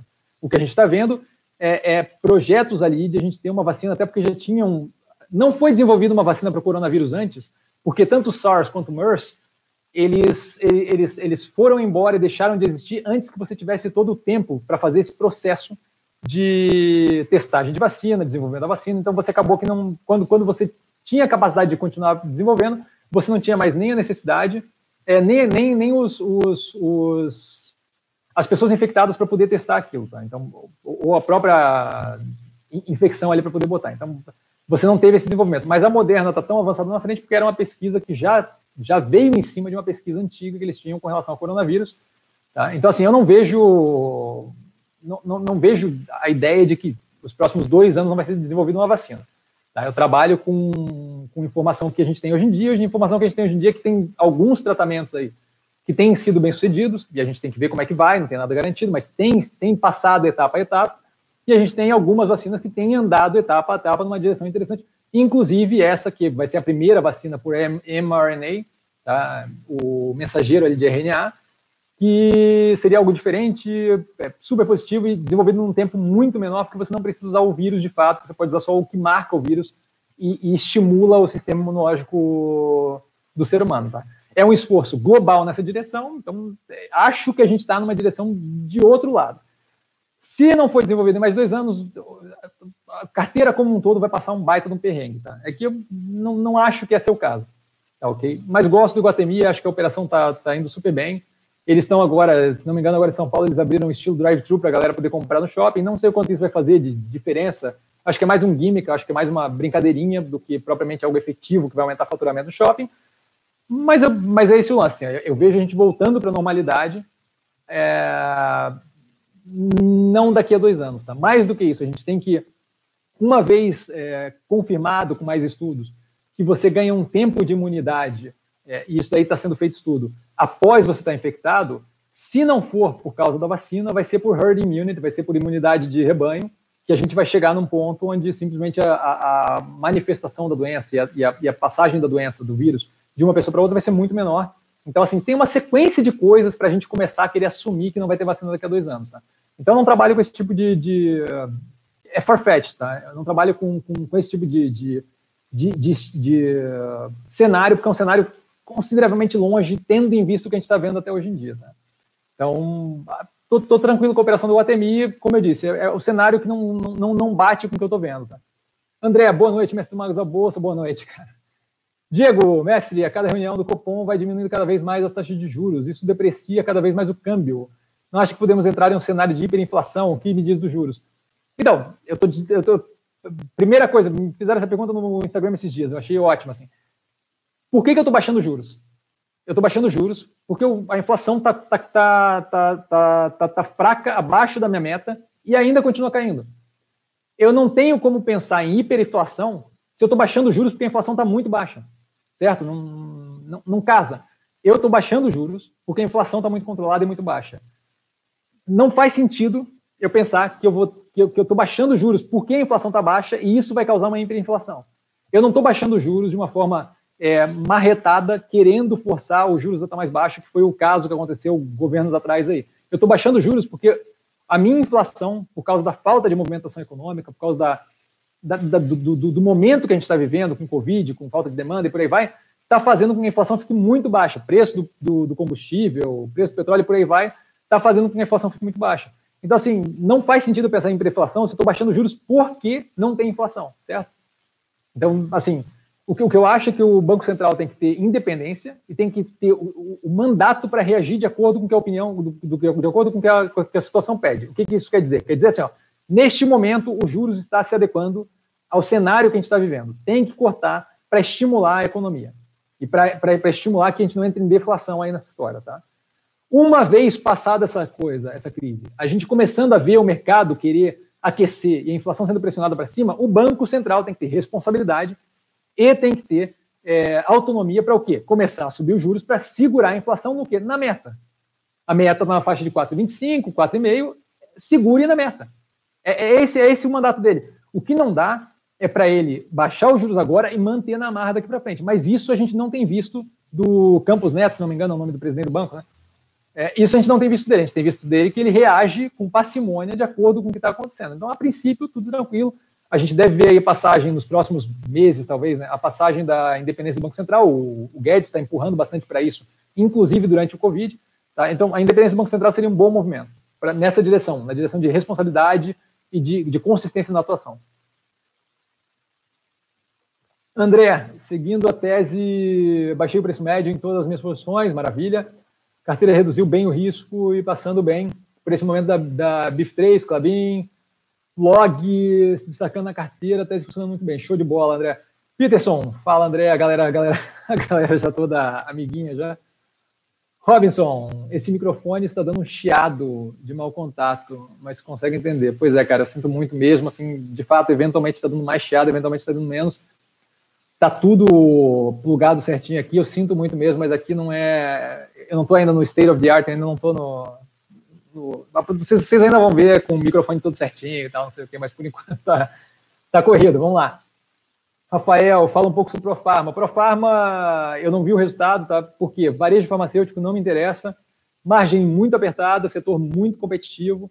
E aí, quando você tem qualquer tipo de efeito mais agressivo, é, tanto de competição quanto choque. Nesse caso, é um choque que acaba favorecendo é, o ramo farmacêutico, né, o ramo de varejo farmacêutico, mas se fosse um outro choque de, de que, que, reduzisse o consumo, que reduzisse é, a massa salarial, ela teria problema, e aí você tem uma margem que já trabalha muito apertadinha, porque você está trabalhando com varejo muito competitivo, tá? E aí é, é um setor que, para mim, não, não, não, não vejo muito qual é o sentido de entrar naquele setor apertado daquele jeito que é, uma brigando com a outra para crescer e a margem desse tamanho sempre operando ali na, na, no fio da navalha, sabe, o tempo todo. Então, assim, custo de oportunidade, eu prefiro outros setores que façam mais sentido, que operem com margem melhor, que tenham é, uma, uma que, que uma exposição mais positiva a consumo, por exemplo. Quando a gente tem um destravamento no consumo, passando reforma, saindo do Covid, a primeira coisa que a galera vai comprar não é de pirona no, no, na farmácia, certo? O cara não vai falar, pô, liberou, ganhou, aumentou meu salário, vamos comprar de pirona. Não, o cara vai comprar roupa, o cara vai comprar é, eletrodoméstico, eletroeletrônico, por aí vai. Então, assim, ela segura bem nos, nos momentos é, de. segura com a margem pequena, mas segura bem em momentos onde você tem é, oscilação de mercado, uma coisa mais negativa, porque o cara não vai deixar de comprar remédio que ele precisa, ele talvez reduza um pouco o remédio é, supérfluo, tipo Benegripe, esse tipo de coisa, mas ele não vai reduzir o remédio que ele precisa. Ao mesmo tempo, a hora que tem a disparada do consumo, não é o, o, o, a empresa que propriamente se beneficia daquilo. Então, acho, acho, acho meio. Não, não, não, vejo o interesse daquilo na carteira, tá? Arriscado, se aproveita pouco do consumo quando estoura, então não vejo muito interesse. E tem comentado em live feedback de tempos atrás aí, só para falar mais da estrutura da empresa. André Mestre, follow on da Centauro, o que acha? Saí fora do papel, gostaria da sua opinião, pois é um papel que gosto, mas acho que subiu muito e fiquei meio tenso em segurar nesse momento. Então, eu, eu, eu, eu entendo a questão de subiu muito, é uma empresa que trabalha bem específica num setor só, né? A questão do esporte ali, com artigo esportivo. Então, eu entendo a questão de o estouro que deu. A empresa opera bem, tem uma diferente lá da Vivara, por exemplo, quando eles saíram no IPO, saíram justamente mostrando interesse em atuar de forma mais online, foi justamente uma das coisas que me atraiu para. Não, não, entrei no papel, mas gostava da ideia. É, não acho que o follow-on é a ideia de entrar, tá? A empresa já tem cotação no, no, no, mercado, se tiver a fim de estar na operação, eu iria a mercado ao invés de tentar arriscar ali o preço que vai sair do follow-on, tá? Não vejo muito sentido nisso, dado que já está cotada. É, follow-on super funciona para a empresa captar capital, e no caso, quando eu sou um fundo de investimento muito grande, eu quero alocar um, um, capital grande lá dentro e ir a mercado fazer aquela compra é muito mais complicado do que numa operação estilo IPO, que é o caso do follow-on. Aí eu pego aquela, aquele bolo de dinheiro e jogo pelo follow-on ao invés de jogar é, direto ao mercado e acabar afetando o preço. Mas um, para pessoa física, não, não, vejo muito interesse. Doubt, caso ocorra uma saída forte de empresas da China. Alguma empresa do Brasil pode se favorecer. Parece que vários países estão estudando realizar movimentos para depender menos da indústria chinesa. É, esse movimento não é da noite para o dia. A gente tem algum nível de conversa com relação a isso, mas não funciona assim. É, hoje ainda eu estava vendo um report sobre a possibilidade de fabricação de chip é, nos Estados Unidos, porque grande parte dos chips são fabricados lá. Você tem questões como clustering, quando você tem várias empresas com a mesma função no mesmo lugar, você tem um ganho produtivo, de produtividade por causa daquilo. Tá? Você gera a mão de obra, mora tudo no mesmo lugar, você não tem que puxar a mão de obra da, do, da casa do chapéu, está todo mundo ali. Isso você tem na China, você tem na Coreia do Sul, os Estados Unidos teriam que passar por esse tipo de processo. Você tem um aumento de custo da mão de obra, porque você não consegue em muitos lugares é, que você tem, em muitos lugares que você tem é, o desejo de ter isso, você não consegue, por exemplo, produzir de forma eficiente o que você gostaria. Então, assim, ah, eu quero ter independência de alimentos. Sim, você vai ter que subsidiar violentamente para fazer criação de gado na, na, na, França, por exemplo. Não tem espaço naquilo. Tá? É, na, na, na, Itália, a mesma coisa. O clima é diferente. Então, assim, pode ser que tenha algum movimento na direção de protecionismo e subsídio interno, mas é, a gente vai ver o efeito disso ser brigado e lutado por trocentos anos através do CDE, através de tudo quanto é órgão de, de, de comércio, tá? Porque você não vai ter muita desculpa nem justificativa para fazer aquilo, é, vai, vai chegar no nível que vai começar a querer quebrar a, a vai começar a querer quebrar a, a, linha ali de supply chain. Não é o tipo de coisa que você faz do dia para a noite, assim como não é, assim como não foi fácil chegar nesse ponto onde a gente tem é, uma, uma, uma forma de fabricar é, baseado no just in time, onde eu tenho exatamente a quantidade que eu preciso para fabricar naquele momento e passar para frente para não guardar estoque, isso daí pode ter alguma alteração. Estoques maiores, centros de distribuição mais, mais, é, mais cheios e, e, em maior quantidade, show de bola. Agora, alterar o supply chain do planeta como um todo, de uma hora para outra, não vai acontecer. Isso daí pode ser um processo que comece, mas é um processo de 15, 20 anos, não é um processo que acontece do dia para a noite. Então, assim, não, não acho que vale a pena é, esse foco numa tese de curto prazo. Tá? E aí, se você está pensando, ah, não, mas eu queria pensar 15, 20 anos, aí vira chute, porque a gente não consegue ter uma visibilidade nem de como é que vai ser daqui a 5 anos, que dirá daqui a 20. Então, eu focaria em o quê? Investir pensando um ano e meio, dois, não mais do que isso, porque começa a virar, começa a virar farra do boi, começa a virar é, chute, sabe? Ícaro, JHSF, Mills e Log são exemplos de ativos com receitas diversificadas em setores diversos. Existem outros ativos com essas características que te agradam? Olha, é, mais ou menos, né? Log faz exatamente a mesma coisa, ela tem vários clientes, né? Nessa base de tem vários clientes, a Engie tem trocentos milhões de clientes diferentes, né? Uma base bem extensa de clientes, inclusive eles toda apresentação de resultado, eles colocam lá os setores dos clientes e bem variado. É, JHSF, não acho que entra nessa categoria, Mil sim, porque de fato tem vários clientes de vários setores. É, Engie seria um, deixa eu até ver aqui o que, que tem em carteira. É, vamos lá. Engie seria um, tá? É, a Pivida opera vários mercados com o mesmo produto, que é plano de saúde, talvez classificasse aí como você está tá, tá falando. Neoenergia é uma empresa integrada de energia, fonte de renda bem variada, a Engie também, fonte de renda bem variada. É, não sei se eu entendi muito bem o que você falou, mas assim, não, não, não faltam empresas que, que sejam dessa forma. Eu só, só, só não, não, não, vejo muito bem. Isso daí deveria ser algo que complementa a tese de investimento, não deveria ser um motivo pelo qual eu escolho. A mesma coisa aquela questão que me pergunta de vez em quando: ah, Cassiano, como é que eu pego empresa que me expõe ao dólar e tal? O dólar, está exposto ao dólar, tem que ser um algo que complementa a tese, não tem que ser o motivo da escolha, assim como isso daí, tá? É, tem empresas que estão focadas em prestar serviço para um cliente final e não é propriamente um problema. Tá? Então, não sei se não, não sei se esse, é, se esse é o ponto. Tome, top, mestre, obrigado. Peterson, por que quando você falou de Follow da Vivara, por que quando você quando falou de Follow da Vivara, ela caiu mais do que a Centauro? Algum preconceito com ela não tem nada a ver? Não entendi isso. Olha, tem que tem que tem que não, não, não tenho como saber o porquê que o mercado reagiu do jeito que ele reagiu, certo? Eu discordo e aí eu assumo minhas posições baseadas no que eu penso. Na hora que começou o Covid todo, eu achei, pô, Minerva é uma ótima opção. Eu estou usando o exemplo da Minerva porque foi gritante. Tá? Se você olhar o gráfico da Minerva, você vai ver que ela faz para baixo e para cima. É dois meses o espaço. Então, assim, o que o mercado está pensando, por que o mercado, reage, não tem como dizer. Eles viram como negativo, obviamente, porque de fato é, afundou. Eu não vejo, estou super tranquilo. Mesma coisa Minerva, ah, por que caiu o preço da Minerva? Porque a galera achou que não, não, não ia conseguir aguentar, não ia segurar, não valia a pena, qualquer coisa do gênero.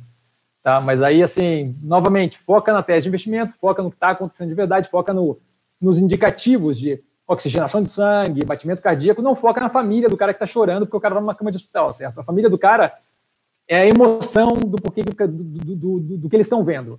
O que me interessa é o que está acontecendo de verdade, certo? Então, assim, hum, mercado levou a mal, não vejo como problemático, não tem como adivinhar o que o mercado está pensando, nem porquê que eles pensam o que eles pensam, tá? A não ser movimentos muito óbvios. Por exemplo, é, explodiu um shopping center do Iguatemi, vai cair o preço da ação. Por quê? Porque explodiu o shopping center do Iguatemi. Tirando esse tipo de coisa, não é, é difícil dizer exatamente o que está acontecendo, porque depende da percepção de um grupo de pessoas que estão atuando por vontade própria. Então, a autonomia das vontades é complicado de prever.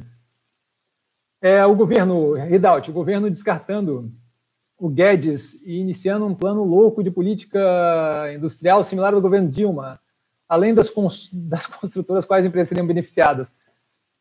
É, é, novamente, é, é, é, a mesma coisa que você me perguntar, Cassiano, pô, caindo um meteoro no sul do país e o Brasil meio que inclinando, com essa rampa agora, a gente ia vender mais combustível, ia vender menos, a, a galera que está descendo a rampa, porque o, o, o, o, negócio caiu e inclinou a terra e blá, blá, blá. É o tipo de coisa assim, ó, é, é um exercício que não tem porquê. A gente não tem qualquer indicativo de que vai ter qualquer coisa do gênero nessa direção, tá? É, o Guedes sair fora é uma possibilidade. Agora ali tem um monte de coisa colocada. Tem Guedes sair fora, um plano louco de política similar é, industrial linkado com a Dilma, que é justamente o o, que é usado pelo governo atual justamente para poder fazer bravata e, e falar que eu sou diferente, eu sou diferente. Então, assim, é, não, não, não dá para avaliar tudo quanto é plano completamente fora, sabe? Senão, senão a gente perde tempo com coisa que não tem relevância. Tá? Não, não parei para ver esse cenário, porque é um cenário que eu, eu, vejo como assim, uou, muito longe da casinha. Tá? A gente viu o reflexo que deu violento com esse com a saída do Moro agora, que era o cara da justiça, que dirá acontecer esse tipo de coisa. Eu não, eu não, eu não vejo como uma possibilidade agora. Se eventualmente virar uma possibilidade, eu, eu comento, mas, mas assim, putz, nem, nem, nem, teria que começar a parar para pensar nisso aí agora. Cristiano, boa noite, colega, por favor, pode falar da Centauro. Obrigado. Então, tem o IPO analisado no canal, desde então, pouco contato com a empresa, como disse o André antes ali, e aí eu concordo com a opinião, é, deu uma destoada no preço, subiu bastante, porque a empresa estava indo numa direção boa, é, todo um foco ali em em operação no digital, bem interessante. Bem, galera, vamos parar com a pergunta que tem bastante pergunta ainda e eu estou batendo uma hora e cinquenta aqui, tá? Calculei mal o, tempo aqui. É... Então, assim, gosto da... acho ativo interessante, vejo outras opções como mais interessantes que tenham um pouquinho mais de diversificação na operação, tá? Eu acho que é focado demais no, no artigo esportivo, eu, eu acho que é um pouco cerceada a operação e aí me deixa um pouco tenso o preço ter subido tanto, focada muito numa área só, numa área bem, bem específica de, de, de consumo. É, é eu, acho, eu, acho, eu acho complicado. Tá? Eu, eu, vejo outras opções interessantes. Cuja oportunidade. André, boa, Peterson. Confesso que achei que a Centauro teria um derretimento, pois Via Varejo teve. Caí na armadilha e vendi a Centauro. Espero conseguir corrigir esse erro. É, vacilei não seguir a tese. Bababado, sim, que não está 100% incorporada na mente emocional conta muito. Pois é, é, é, eu acho complicado operar mercado, operar a impressão que os outros têm. Tá? Darlan, quais as perspectivas para lojas Renner? A empresa vinha operando super bem há bastante tempo, tá? A gente via isso nas operações de antes. Acho que vai ser o mesmo processo de todas as outras lojas de departamento desse estilo, sabe? É, Riachuelo, CIA e por aí vai. É, vão ter um choque de curto prazo negativo. Acho que vão conseguir se financiar sem muita dificuldade. A CIA tem, inclusive, a, a parent, a, a mãe, a companhia mãe na Espanha, que teria como emprestar diretamente. É, a Riachuelo tem conseguido se financiar bem, lojas Renner não deve ter dificuldade, a empresa vinha operando super bem e acho que eventualmente vai voltar à normalidade. E aí deve vir um pedaço de pent-up demand, deve vir um pedaço de demanda que for restrita e que vai conseguir recuperar um pedaço desse tempo que passou. Então as vendas devem dar uma estourada assim que aliviar o negócio.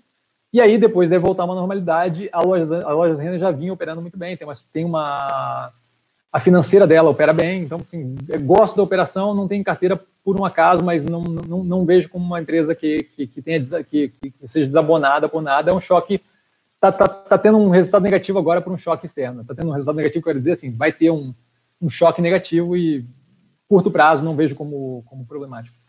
Marcelo Cassiano, boa noite, boa noite, cara. Pretendo zerar Santos Brasil e aumentar a posição em BBAS. Você entende como movimento, como bom movimento? Obrigado, sucesso. Eu vejo o longo prazo do Santo Brasil interessante. Acho que nesse momento pode ter é, pode ter um, um, choque negativo com aquela questão que eu falei, aumento do dólar, redução de importação possível, tá? É, não, não, não tem como prever, tem que ver ele quando, quando sair o resultado. Gosto da operação do Banco do Brasil, acho que está bem barata e acho que é bem segura tá? para o médio e longo prazo. Não vejo como, como, como problemática nem nada. Então, assim, eu não gosto de ficar fazendo esse tipo de movimento, tentando adivinhar quem vai subir primeiro no curto prazo. Tá? Eu gosto de construir o portfólio e levar o portfólio à, medida que as, que as teses vão é, é, se consumando, ou, ou, se for o caso, não, e, e dando errado. Mas, assim, é, eu não gosto de fazer esse movimento de curto prazo para tentar adivinhar, ah, vai subir aqui, vai subir ali, adivinhar movimento. Tá? Gosto da Santos Brasil e gosto do Banco do Brasil. Não tenho Santos Brasil na carteira agora por causa desse momento eu acho um pouquinho tenso. Mas eu não tenho como dizer se, se, se vai estourar se o resultado vai ser ruim. É que eu não estou no ativo, então eu prefiro não entrar agora nesse momento e esperar um pouco mais. Tá? mas eu prefiro não fazer esse tipo de movimento de curto prazo se o ativo tem um longo prazo que é, que é interessante. No caso do Santo Brasil, não tem um longo prazo que é, que é negativo. Eu acho que é um longo prazo interessante. No caso, acho que você vai estar fazendo é tentando adivinhar quem é que vai subir primeiro, e isso eu acho problemático. Tá? Acaba virando adivinhação, acaba virando chute, aí é, é, acaba, acaba, acaba é, não, não trazendo consistência nesse tipo de tomada de decisão. André, ainda considera entrar em hype, mestre? Não nesse momento, não tenho qualquer interesse no papel é, acho que isso era um movimento interessante de redução de, de, necessidade de capital de giro, mas não é o suficiente para me interessar ali na, na questão de compra de remédio, de, de, desculpa, de fabricação de remédio, não é algo que provavelmente eu veja como juicy, como muito interessante. Tá? Tem outros ativos que eu acho que estão muito mais é, alinhados com o momento que a gente está vivendo, que tem muito mais o, o, o, que explorar, o que crescer ali. Tá? E aí o André, novamente, Banco Inter está com preço atrativo, gosto do papel. Eu não, não, não sei como é que está o preço, eu vou dar uma olhada eu acho que assim muita briga com fintech, muita muita disputa ali de, de, de, mercado com fintech. Eu prefiro instituições financeiras mais sólidas nesse momento, maiores, tá? que, que, aguentem com mais tranquila, com mais tranquilidade o, a porrada que a gente está vivendo, o choque que a gente está vivendo. Mas o banco provavelmente não me desabona. O único problema é que ele tinha, ele vinha numa crescente muito forte, mais forte no papel do que no resultado, o que demonstrava que era justamente a expectativa de um crescimento futuro e você já estava pagando por aquilo no preço. Então, assim, vou, vou dar uma olhada no preço é, para ver, aí amanhã no, no, Instagram eu comento, mas, assim, prefiro ativos mais sólidos, que é o caso ali, por exemplo, do Banco do Brasil, tá?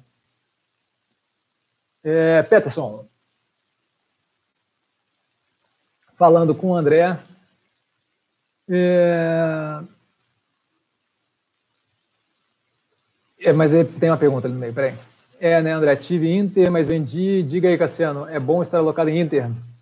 Se não, qual o banco que você tem para buy and hold? É, então, novamente, não tenho interesse num banco menorzinho, assim, tipo Inter. Eu estou comprado em Banco do Brasil, que eu acho que é uma operação interessante. Está analisado no canal. O primeiro trimestre de 2020 já saiu e já está analisado no canal. Tá? Vale a pena dar uma olhada que eu vou seguindo aqui, porque tem bastante pergunta ainda. Gilson, boa noite, Cassiano. Como você vê Santos Brasil com o atual cenário macroeconômico? Então, comentei antes, então imagino que você deva ter ouvido, só para relembrar, né? Dólar alto pode causar uma redução na, na importação, que é justamente o que favorece ali para Santos Brasil por causa do handling, mas gosta da operação para médio e longo prazo. Edivandro, quem está mais descontado é o Banco do Brasil. Concordo, não é só questão de descontado, é uma questão de que o banco tem feito todo um trabalho de não parar de evoluir, de digitalização. A análise no canal está bem aprofundada justamente nisso. Tá? Tem o tesouro por trás, é, caiu violentamente, teve uma redução no, no, preço violentamente, a operação roda bem, é, eles vinham aumentando o spread global mesmo com redução de juros é, estrutural brasileiro. Então, assim, a operação está tá indo super bem. Análise no canal, vale a pena dar uma olhada. Ricardo, R-Log, é, R-Log para longo prazo. R-Log é a, é a logística, que é, na verdade, é o papel que está acima, a controladora da, da Rumo, né, que é a Rail 3. É, eu prefiro operar direto a empresa final, porque a R-Log só tem a Rumo, então não tem por que eu criar mais uma camada ali de gestão em cima daquilo, não tem interesse. A Rail 3 e a, e a R-Log estão é, analisadas no canal mais tempo atrás. Neste momento, com redução, com possível redução aí de, de comércio internacional, é, por mais que ela trabalhe bastante com commodity, eu acho que é um momento onde é, é, existe a possibilidade grande ali dela ter uma redução da demanda de transporte, de minério de ferro e por aí vai, com essa redução é, considerável de, de, com essa segurada do crescimento global. Acho que para ela pode ser menos interessante. A gente também não sabe quando é que vai voltar. É, disseram que vai ter licitação de, de, infraestrutura mesmo assim com o Covid, mas a gente não sabe como é que vai ser a viabilização de, de iniciar a construção, de adquirir os contratos de fato, capacidade da empresa de, de, de, rodar mais agressivamente. Então, eu não tenho interesse ali. E se eu fosse operar, eu operaria pela Rail, pela, pela Rumo. Tá? Ricardo, que achou do branco, achei que foi pontual, é, vi por cima, tá?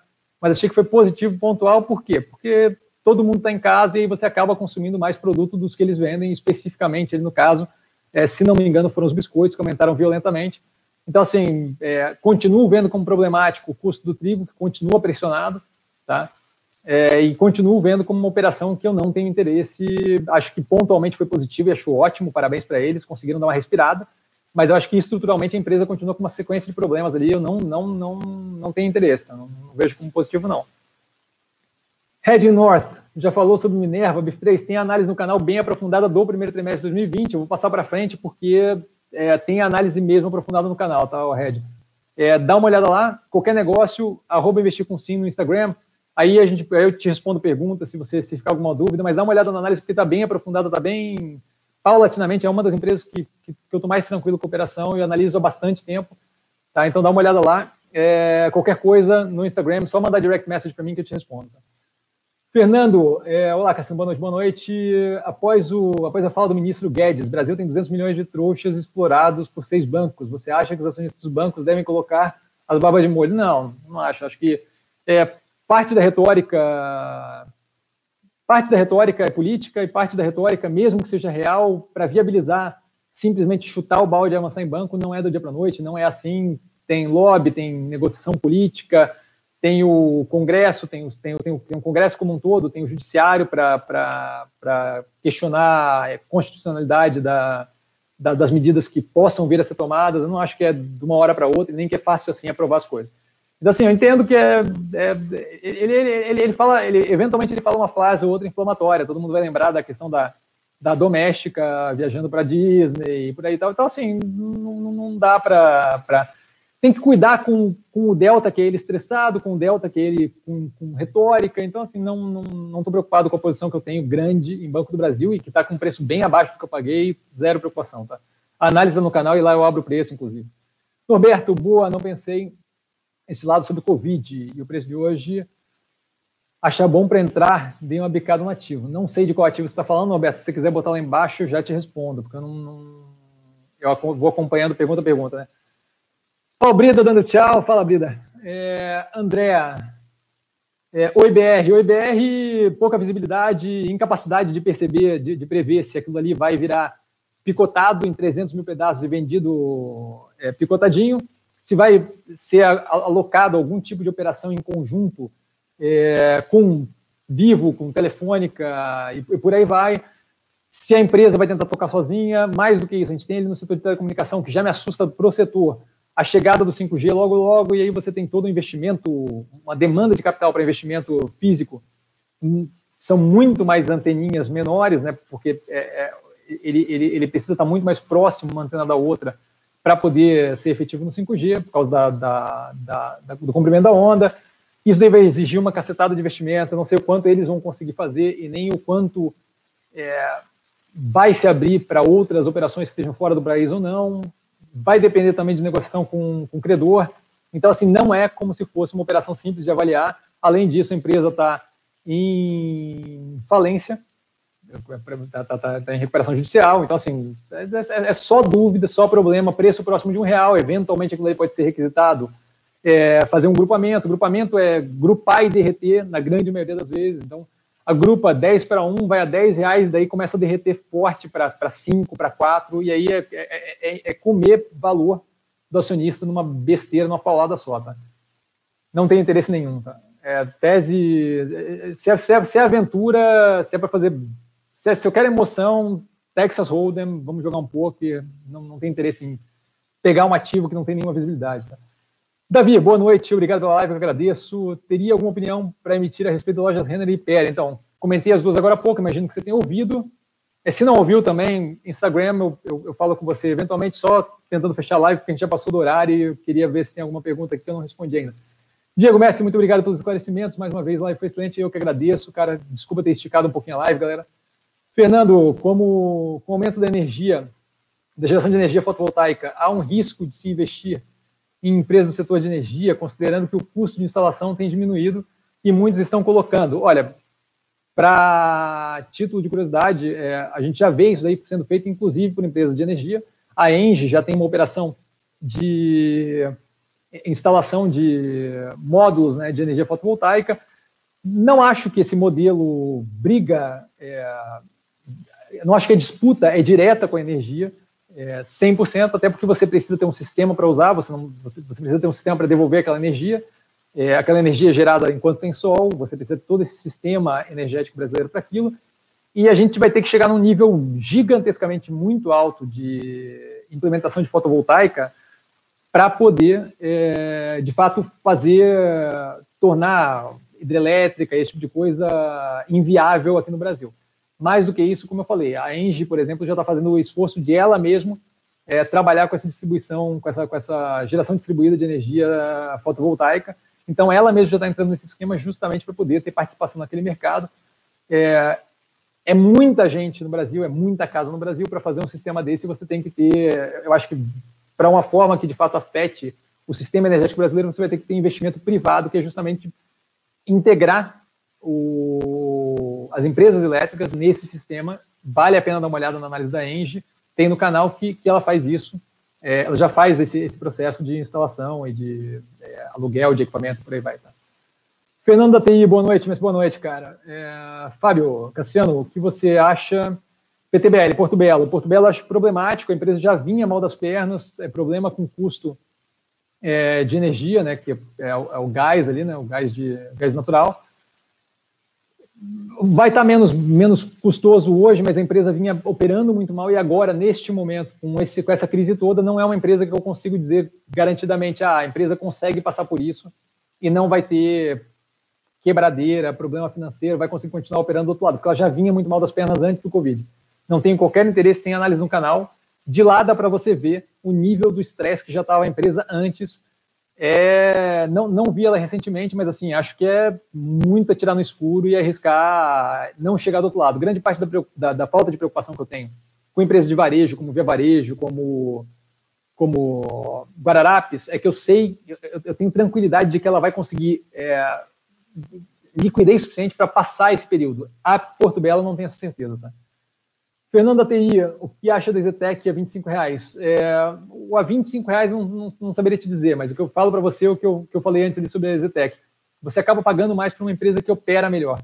Levando isso em consideração, jogaria o gráfico dos últimos três meses dela contra Cirela, Iven e MRV e veria se ela oscilou negativamente mais ou menos no mesmo nível. Se ela oscilou mais para baixo que as outras, acho que é uma boa jogada. Se ela oscilou mais para cima que as outras, talvez é, ficaria com as outras empresas. E se ela oscilou igual, ali é uma questão pessoal de escolha de eu quero uma operação que roda melhor, margem de lucro, operacional melhor e que é de menor porte, ou eu quero uma operação que roda é, é, com, com, com, menos é, qualidade, mas que é mais barata e que, e que de fato é, eu fico tem, tem uma capacidade de crescimento por melhoria da operação mais interessante do que a Exitec que já está operando ali no nível top. Tá? Carlos, boa noite, descobri seu canal hoje, parabéns pelo conteúdo. Cara, agradeço, obrigado mesmo, de verdade, fico honrado com as palavras. Ridalt, Cassiano, percebi que minhas perguntas estão focando muito em cenários de múltiplas variáveis, as próximas serão focadas em empresas. Obrigado pela resposta. Cara, eu sinto muito, assim, ó, não é nem questão de, de cenário é, de múltipla variável, é assim, ó, cenário que está que, que tá muito. Que, que, tem uma probabilidade muito pequena de acontecer, eu, eu, procuro não explorar, porque senão, assim, você gasta tempo e, e esforço e, e, e, a capacidade analítica com uma coisa que, assim, a probabilidade de acontecer é muito pequena, sabe? É muito pequena ou é pouco previsível. É, poderia ter explorado um cenário de, de. Poderia estar investindo, levando em consideração um cenário de pandemia. Sim, poderia, mas assim, eu ia passar anos e anos e anos e anos e anos sem, sem nada acontecer, você entende? De 2008 para cá, essa foi a que aconteceu, sabe? Então, assim, eu evito, é, eu, eu, lido com o cenário à medida que ele se torna real, mas eu evito gastar tempo e, e gastar é, capacidade analítica com um cenário que é muito farfetch, que é muito fora da casinha, tá? Então, assim, aquela questão ali de, ah, chuta o Guedes e vira Dilma, é pouco provável pra caramba, sabe? Então, é só por isso ok? De qualquer forma, se quiser é, explorar esse tipo de coisa, mas assim, no, no, Instagram e tal, não, não vejo nenhum problema, é só ir lá falar comigo, tá? É, se desculpa, mas só que aqui a gente tem um tempo determinado, então fica muito complicado de, de, de explorar as coisas por, por diversão ou por é, extrapolar, sabe? Eu até acho interessante, divertido, mas, mas aqui não tem como fazer. Anne, boa noite, Cassino, obrigado, eu que agradeço. André, obrigado, mestre, eu que agradeço. Darlan, boa noite, obrigado pela excelente live, como sempre, por você estar sempre compartilhando seu vasto conhecimento conosco, eu que agradeço, honrado com as palavras. Vortex, valeu, Cassiano, obrigado por dividir essa análise conosco, eu que agradeço, cara. Atila Cognia, você vê algo? Eu comentei ela antes aqui, de qualquer forma, só para dar uma palhinha e fechar, encerrar por aqui. É, o setor de educação vai demorar para responder consideravelmente mais do que setores de consumo, é, eletroeletrônico, eletrodoméstico, vestimenta, isso porque Naturalmente, é um investimento que eu tenho que pensar dois anos para uma pós, quatro anos para um, uma faculdade, e pelo menos, né? E não é o tipo de decisão que eu, que eu tomo da noite para o dia, eu preciso ter uma segurança de previsibilidade de longo prazo? É, mais do que isso, a empresa, não sei como é que as contas vão ser afetadas agora, mudando grande parte dos estudos para EAD, para ensino à distância, uma vez que eu paguei por um curso presencial, eu não quero que simplesmente o negócio é, desbande para para ensino à distância, porque eu paguei para ter um professor na minha frente e tal. Isso daí pode afetar o resultado dela de uma forma bem negativa. É, pode gerar processo judicial e por aí vai. Então, assim, não acho que é o momento para entrar ali, tá? Acho que eventualmente vai acontecer, mas não acho que o momento é agora. Fernando, obrigado pelos esclarecimentos. Cassiano, boa noite. Boa noite, cara. Danilo, boa noite. O que esperar do resultado da Braskem? Braskem, muita dúvida, ligado ao Debrecht. É, Petrobras conseguiu finalmente autorização para vender a parte dela. Acho que aquilo ali ia ficar em bananado, o setor também está tá, tá um pouco tenso, o setor de, de, de petroquímica, não, não, temos outras opções muito melhores do que isso. Não vou me estender porque a gente bateu aqui 2 horas e 12 já, tá? Galera, muito obrigado, de verdade, fico muito feliz aqui em poder fazer a live, foi, foi, foi longa hoje, bastante pergunta. Desculpa se alguém eu não consegui dar muita atenção e tal, mas é que começa a ficar corrido, pergunta demais, eu quero responder todo mundo, então acabo sendo mais sucinto onde eu posso. Qualquer coisa, eu estou sempre no arroba investir com sim do Instagram. Só entra lá, mandar direct message, sempre respondo. Aí eu consigo explorar uma coisa ou outra mais, porque daí eu posso fazer com tempo, tá? É, sempre disponível ali. É, por hoje eu fico por aqui. Vale lembrar, quem aprende a essa bolsa opera com mero detalhe. Até a próxima. Análises durante a semana, que tem uma bateria de resultado violento essa semana. E segunda-feira que vem, novamente, live. Valeu, valeu, Rafael G. Valeu, galera. Grande abraço. Tchau, tchau.